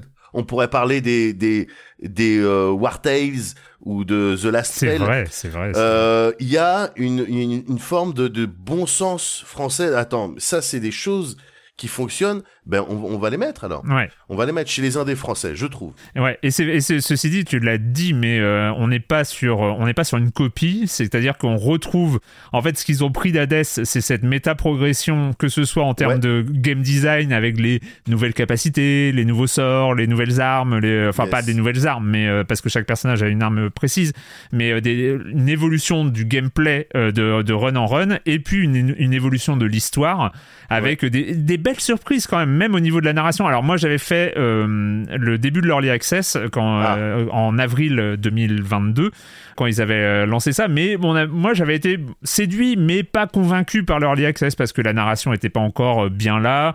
Euh, et le, le personnage, tu l'as dit, le, le game feel, enfin le, le, euh, le personnage, les personnages étaient un peu flottants en l'air encore à l'époque au, lancement du jeu.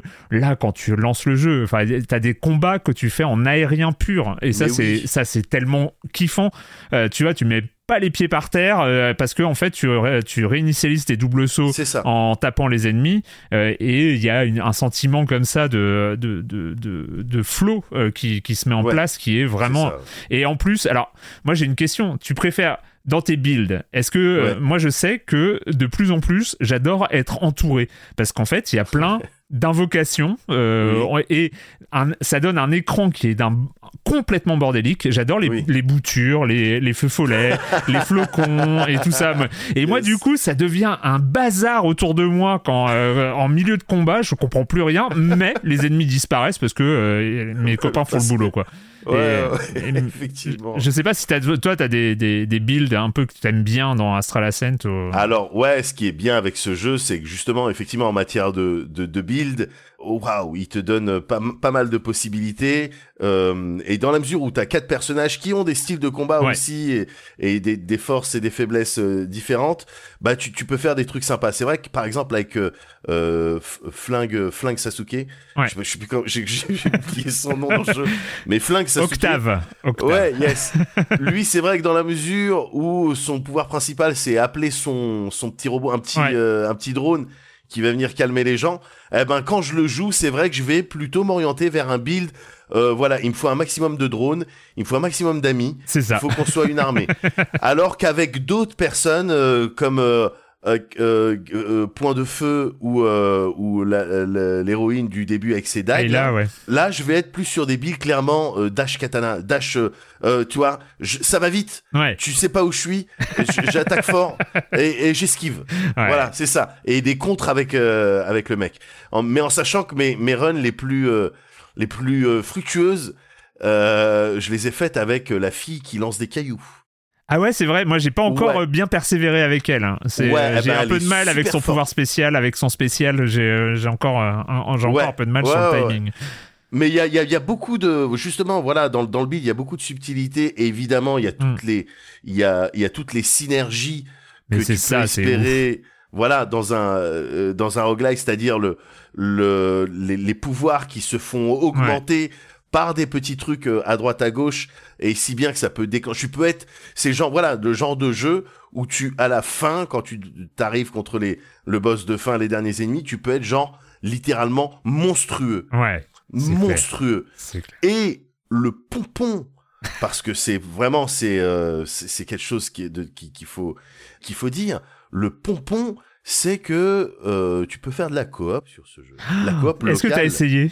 J'y ai joué avec mes kids mes kids ont Ah joué ouais. les mes, Ah, mais mes ils sont plus kids. grands, ceux, eux, déjà. Eh ouais. Ah, ouais, moi, ouais, j'ai- ouais. moi, ils sont pas encore. euh, ah ouais ben laisse-moi te dire que c'était le surkiff Ah ouais. C'est littéralement le surkiff. Alors, c'est vrai que ça peut être un peu fouillis euh, sur- au niveau de l'écran euh, quand tout le monde envoie ses attaques, etc. Mais mais c'est c'est un grand kiff le fait de pouvoir faire en coop. C'est Yes. vraiment le le truc euh, auquel je m'attendais pas. Enfin, je ah d'accord, ok. et euh, et euh, l'essayant avec mes enfants, j'ai trouvé ça euh, vraiment très sympa. Donc, euh, je suis un peu étonné qu'on euh, n'en parle pas plus fort. Eh ben, on Voilà. en parle fort là tous les deux. Hein. Yes. C'est, euh, c'est, il fallait, il fallait en parler. Merci Mehdi, merci parce que tu vois, c'est, euh, c'est, c'est toujours un plaisir. Et puis, je crois qu'il y a, pas une, une capacité parce que c'est en local hein, le multi. Hein. Autrement, pour, Ouais, on, ouais. pourrait- on aurait pu se faire un stream à deux sur. En remote play, ouais, Ah, mais ouais. le, dé- le délai, tu sais, moi je suis Ah à la microseconde. Ah, bah, évidemment, évidemment, Attention. évidemment, Bah oui. évidemment.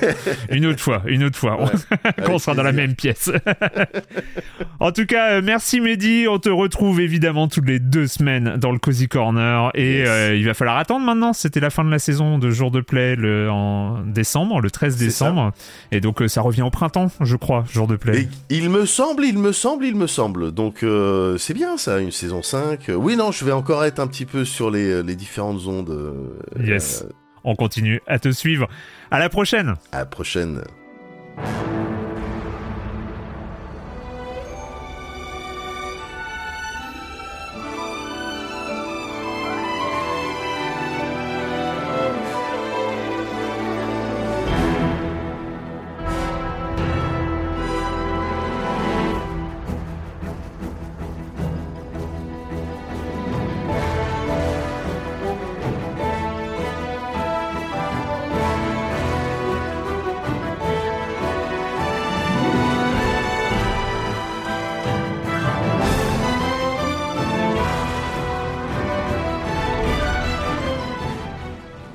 M'en souviens très bien, ça fait quelques heures que je suis happé par Immortality, fasciné encore une fois par le travail de Sam Barlow. Je parcours les scènes, je tente de reconstituer la chronologie des événements dans ma tête, j'ai un peu de mal, mais euh, voilà, on est fasciné, on est dans les images. Et puis soudain, et puis soudain, je crois que c'était une scène de la période Minsky, dans l'atelier d'artistes, si je me souviens bien.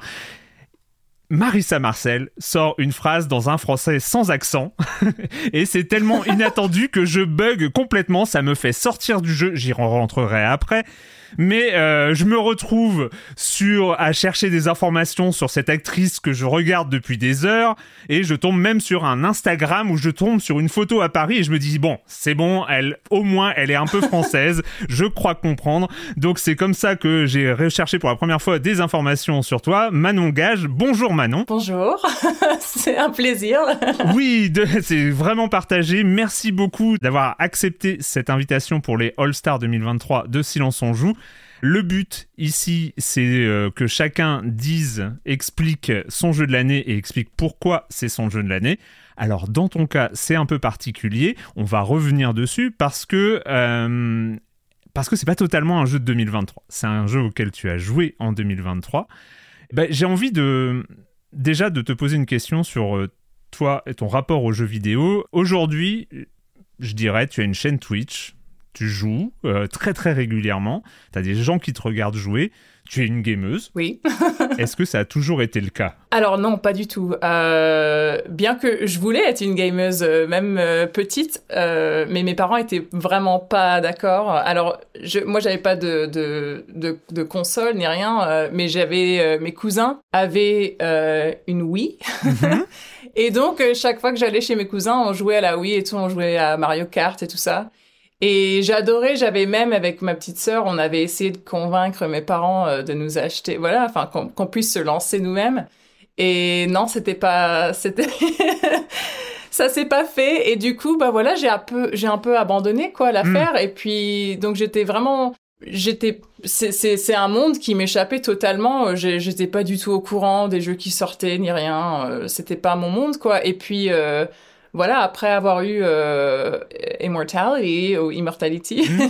Pardon pour l'accent euh, français. non, non, non, du tout. Non, non, non, non, pas du tout. Non, mais après avoir eu ce, ce rôle, quoi, d'être rentré dans ce monde, c'est, j'avais un peu l'impression d'être, euh, d'être la petite sirène, quoi. C'est un peu genre, c'est un, c'est un nouveau monde, ou plutôt, euh, ouais, Jasmine dans hmm.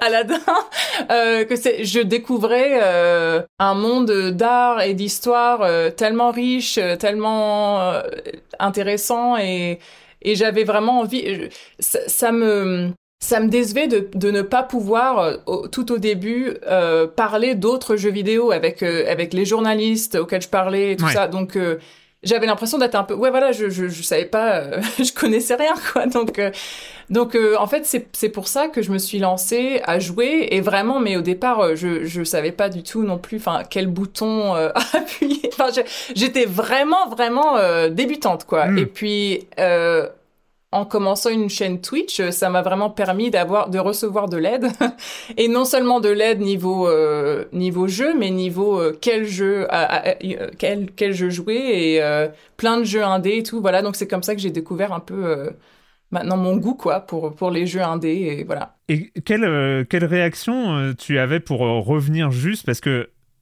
tu n'étais pas joueuse et ton premier grand rôle c'est dans un jeu vidéo. Alors moi, j'y connais absolument rien. Je suppose que tu as dû recevoir un script, un scénario, euh, etc. Euh, comment ça se passe pour accepter un, premier, un grand rôle? Parce qu'en plus, ça devait être, c'était beaucoup de tournage, beaucoup de tout ça. Pour un jeu vidéo, il y a, y, a, euh, y a des doutes, il y a, y a des questionnements qui se, qui, qui se passent de ton côté? Bah oui, au départ, j'étais J'étais surprise, quoi, parce que je comprenais pas du tout. Parce que le, le, le script, il faisait euh, 407 pages déjà. Ah. C'était pour. Donc, euh, il y a ça déjà. Euh, et puis, même le, le, le casting, enfin, c'était pour jouer euh, Marissa Marcel. Et puis aussi tous ces autres rôles. Et en plus, c'était assez. Ils étaient assez. ils voulaient garder un peu le secret autour de, des hmm. spoilers et tout machin. Donc, je savais pas non plus le tout avant ma première audition, je crois. Et puis après. Euh, après la deuxième audition, c'est là où j'ai reçu tout le, euh, le, le, la Bible, je sais pas si ça s'appelle comme ça en français, mm. mais le the Bible euh, pour pour tout le toute l'histoire et tout. Donc euh, je me demandais, enfin ouais comment comment on va tourner ça?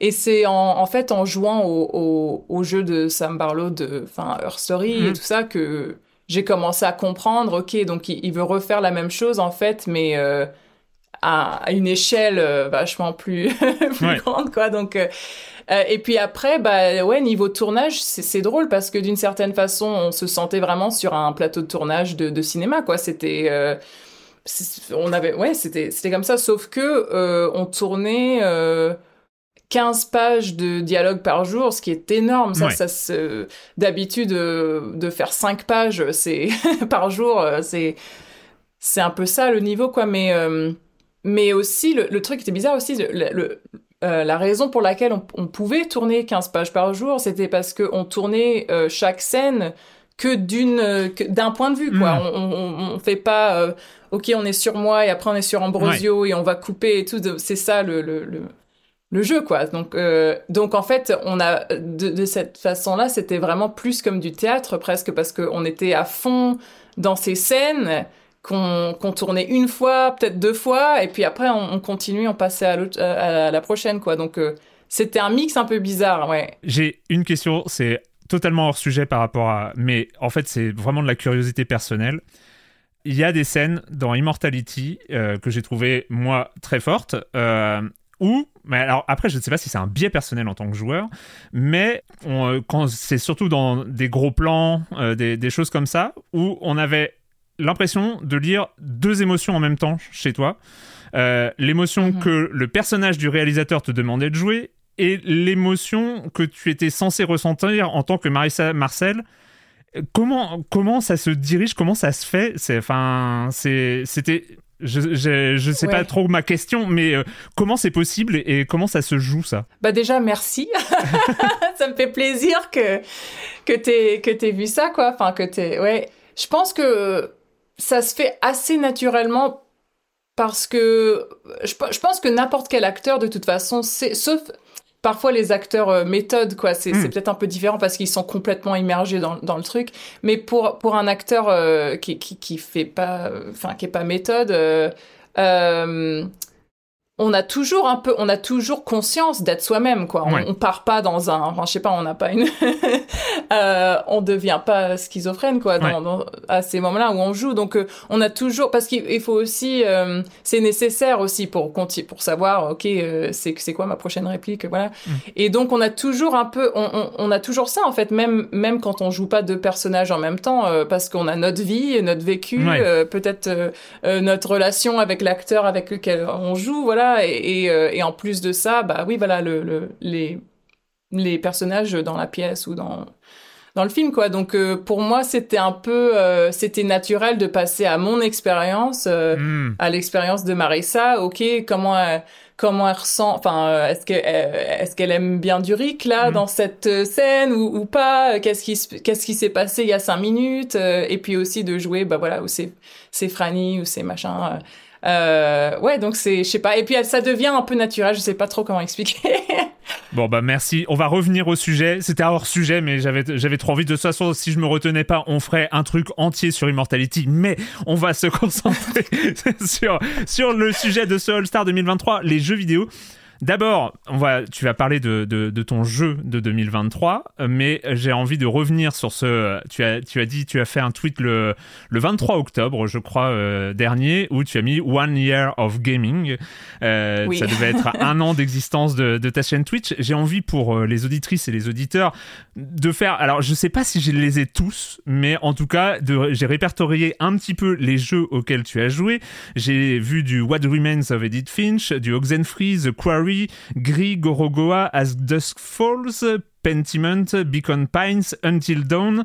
On va voir qu'il y a un petit euh, truc autour de Supermassive Games, euh, donc euh, les, les, jeux d'horreur.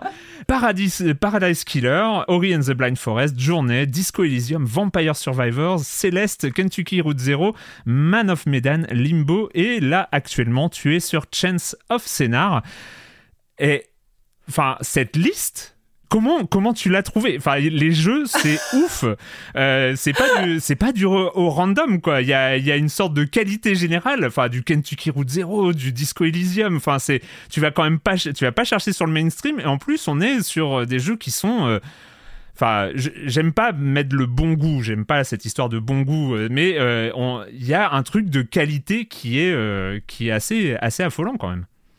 Comment t'as trouvé bah, ça? Je peux pas, ben c'est pas moi en fait c'est c'est euh, toutes les personnes qui sont venues euh, voir ma chaîne Twitch au départ m'ont mm. donné une liste enfin tout le monde m'a donné des, des, leurs jeux préférés et puis c'est en fin de compte, c'est ma modératrice, euh, euh, Isabelle, qui m'a compilé tout ça dans un Google, Google Spreadsheet. Mm. Et, et du coup, voilà, c'est, je me sers de cette liste pour choisir euh, le prochain jeu. Et je sais pas, je crois que j'ai appris un peu en, en faisant ce que j'aimais. Donc, euh, j'ai, en fait, on est plus peut-être maintenant sur ce que ce que je préfère mm-hmm. qu'on était au départ.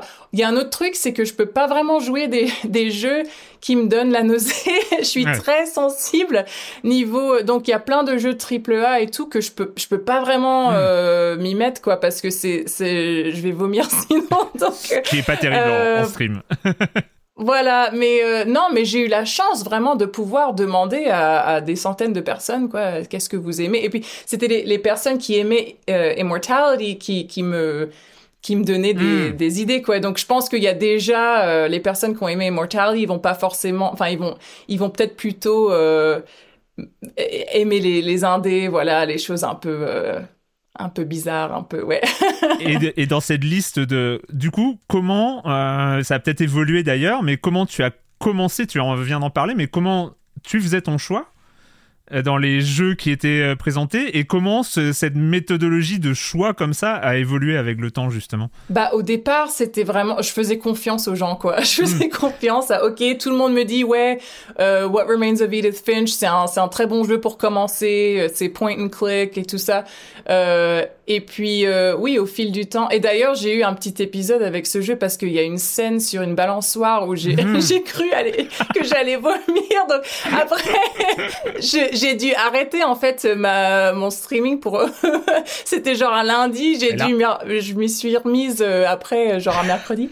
Mais euh, et donc après euh, tout le monde a su ok on va pas trop lui donner des trucs comme ça parce que ça va pas aller sinon.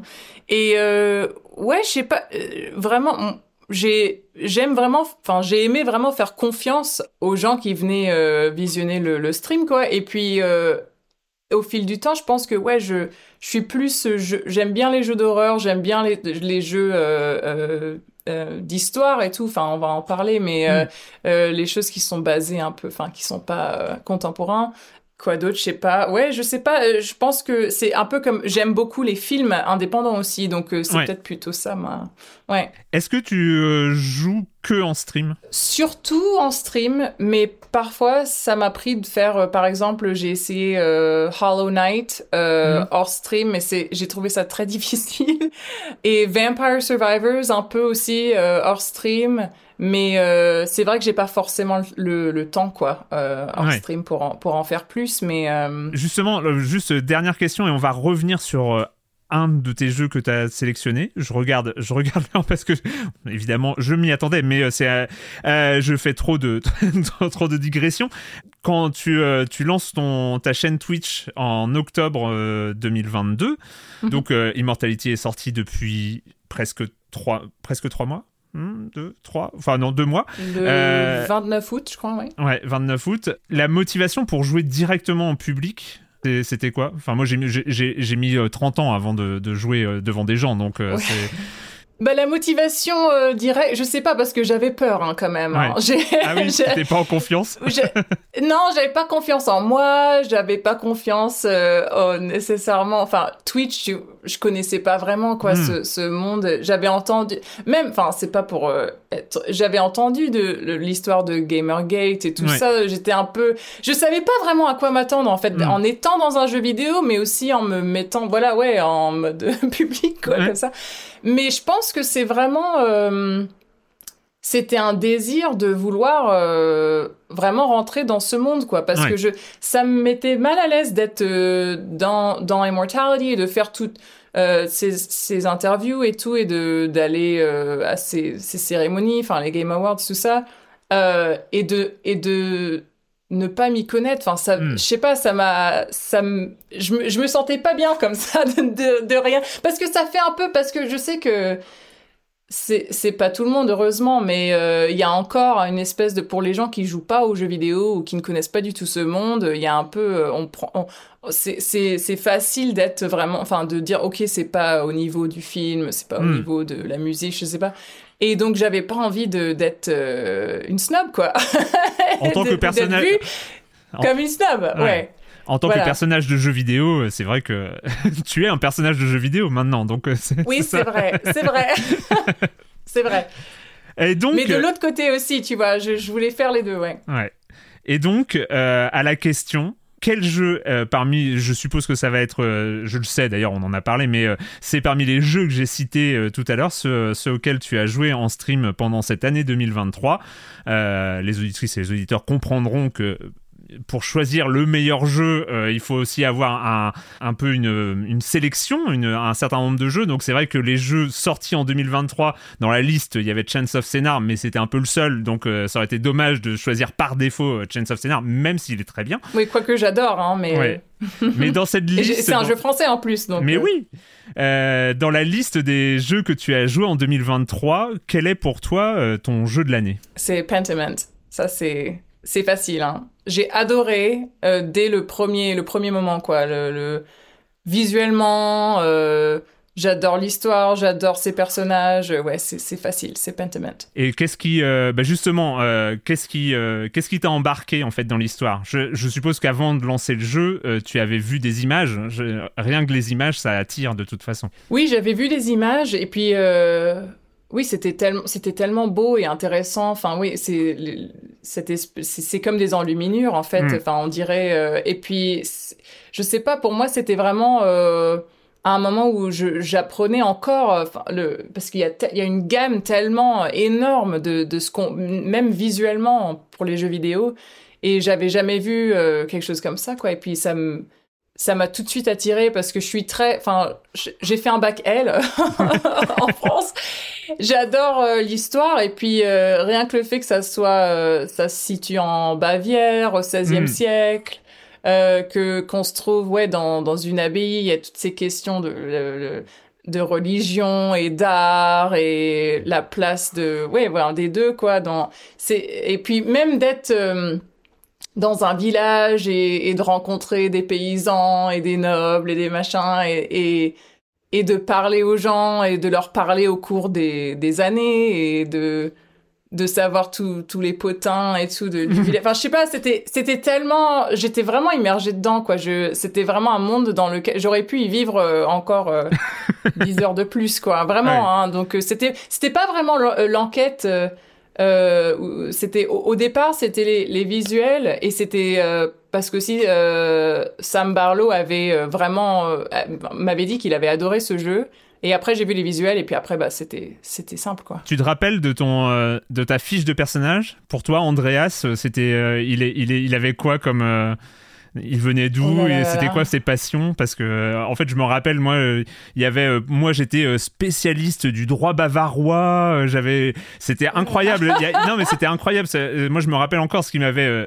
euh, en fait, on pouvait, quand on lance Pentiment, pour celles et ceux qui qui l'ont pas joué, on, on crée un personnage façon euh, jeu de rôle euh, et on choisit le passé d'Andreas. Donc, cet apprenti, on joue un apprenti artiste qui vient dans ce village et dans cette abbaye pour pour faire son chef-d'œuvre, finir son compagnonnage en fait. Et euh, mais on doit choisir euh, c'est quoi le passé d'Andreas. Alors, euh, il peut être passionné de botanique, de théologie, de latin, de, de Mhm. droit. Moi, je sais pas pourquoi j'avais le, le droit bavarois. pour moi, c'était c'était une passion. mais euh, mais il y avait il y avait cette originalité aussi où ça ressemblait à, à rien de, de ce qu'on connaît quoi. Ouais, c'est tellement génial. Bah, bah, je, je préfère quasiment un, un jeu RPG comme ça où on peut choisir. Enfin, c'est, je sais pas, c'est tellement, euh, c'est tellement plaisant de, de créer un personnage dans un monde euh, réel, quoi. Mais Mm. un monde qu'on connaît, un monde que j'ai un peu, enfin, un tout petit peu étudié, quoi, au lycée. Enfin, un peu, quoi, comme tout le monde, je pense. Mais euh, euh, je sais pas, t'as- l'impression que ça, ça rend le truc plus réel en fait. Alors Mm. ma fiche, je sais plus. Oh là là, je sais qu'il avait un penchant pour euh, l'occulte. Ça, Ouais. c'était un gros truc. J'avais parce que ouais, je suis très, euh, j'aime bien tout ce qui est surnaturel. Je me disais aussi, si je fais ça, on va peut-être voir plus de trucs euh, surnaturels et tout. Et alors, oh là là, pour son, je crois qu'il était, je pense que c'était la théologie et qu'il était logicien aussi, enfin qu'il était très, mm. il avait un savoir encyclopédique. C'était, je sais plus lequel était dans quel machin, mais ouais. Et, euh, dans, dans, cette année de parce que là tu as cité Pentiment et on sent très bien même dans, dans les choix que, que tu as fait. Alors il y a, y a, deux types de choix en fait. Il y a, y a des, des, jeux type euh, type Céleste euh, et encore Céleste des, des, jeux type Céleste il y en a pas tant que ça. Il y a Gris aussi qui qui est un peu un peu sur la, la progression un peu physique des, des, personnages, mais il y a énormément de, de jeux narratifs. Euh, toi, étant enfin actrice et tout ça, enfin, t'es assez euh, assez euh, familière avec les histoires de scénarios, de choses comme ça, de façon de d'écrire ou de de, de, vivre les, les, les scénarios. C'est aussi une manière comment t'as as, ressenti aussi la, manière qu'ont les jeux vidéo de raconter des histoires? J'ai l'impression que c'est quelque chose qui t'intéresse, vu la liste des, jeux euh, auxquels tu, as joué. Ouais, je trouve ça super intéressant. Bah euh, déjà, oui, euh, je, moi je suis plutôt attirée vers les jeux narratifs, quoi, quoique mm. j'adore vraiment les, les jeux de plateforme. Mm. ça c'est un truc que j'ai découvert que je savais pas, mais même j'ai joué à Ori. Oui Ori et la forêt, je sais pas comment ça se Je sais pas le titre en français. voilà. Euh, euh, ça, j'ai beaucoup aimé. Céleste, j'ai aimé aussi. Euh, mais oui, c'est plutôt pour moi, c'est les jeux narratifs. Euh, oh là là, niveau. Bah, je trouve que c'est l'immersion. Il n'y a pas. On n'a on, on pas ce niveau d'immersion dans, dans, dans, les films mm. où c'est vraiment.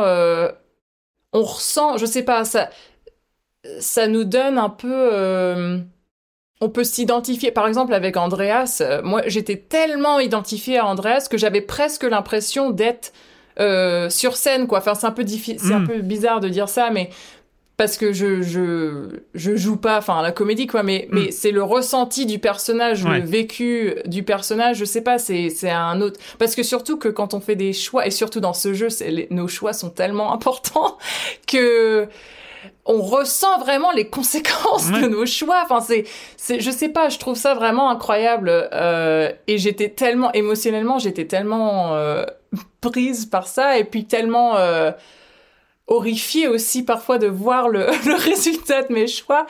Je sais pas, je trouve que c'est, c'est, c'est pas possible dans un autre, euh, dans d'autres genres, quoi. C'est Ouais, les jeux vidéo font ça euh, très bien, l'immersion. Super. Eh ben écoute, euh, merci beaucoup. Et, euh, est-ce que là tu es sur Chance of Scénar, donc est-ce que tu as déjà une liste des, prochains jeux que tu, tu vas lancer? Ou c'est tu attends Chance of Scénar, fin de Chance of Scénar et tu, tu choisiras ensuite ou tu as déjà des choses en, dans, le, dans le viseur? J'ai quelque chose en tête, mais euh, d'habitude, oui, j'essaye de finir parce que je sais jamais vraiment, enfin, ce que je vais vouloir jouer. Parfois, hmm. euh, je pense que je vais, je vais vouloir faire euh, X, et puis après, je me dis non, en fait, je vais encore faire un autre euh, super massif game. Donc, ça dépend. mais j'ai, je suis intéressée. Il y a un jeu Thirsty Suitors qui vient de sortir hmm. que j'aimerais bien essayer. et sinon j'avais j'avais aussi envie de faire un peu euh, euh, des, des, jeux plus anciens quoi. Enfin euh, il y a je sais que Grim Fandango est sur mhm. Xbox sur Game Pass. Et donc j'avais aussi je voulais un peu tenter ça. Donc je sais pas encore mais j'ai une super la, la, liste elle est pas elle est pas en ordre chronologique quoi. La liste c'est c'est un peu et donc on n'a pas d'inquiétude tu tu fêteras tes two years of gaming d'ici euh, octobre. Ah oui, oui, oui. Alors, oui, là maintenant, je, ouais, je suis à fond dedans. Hein, ouais, ouais. Gameuse pour vie, pour la vie. merci beaucoup, Manon. Merci, merci.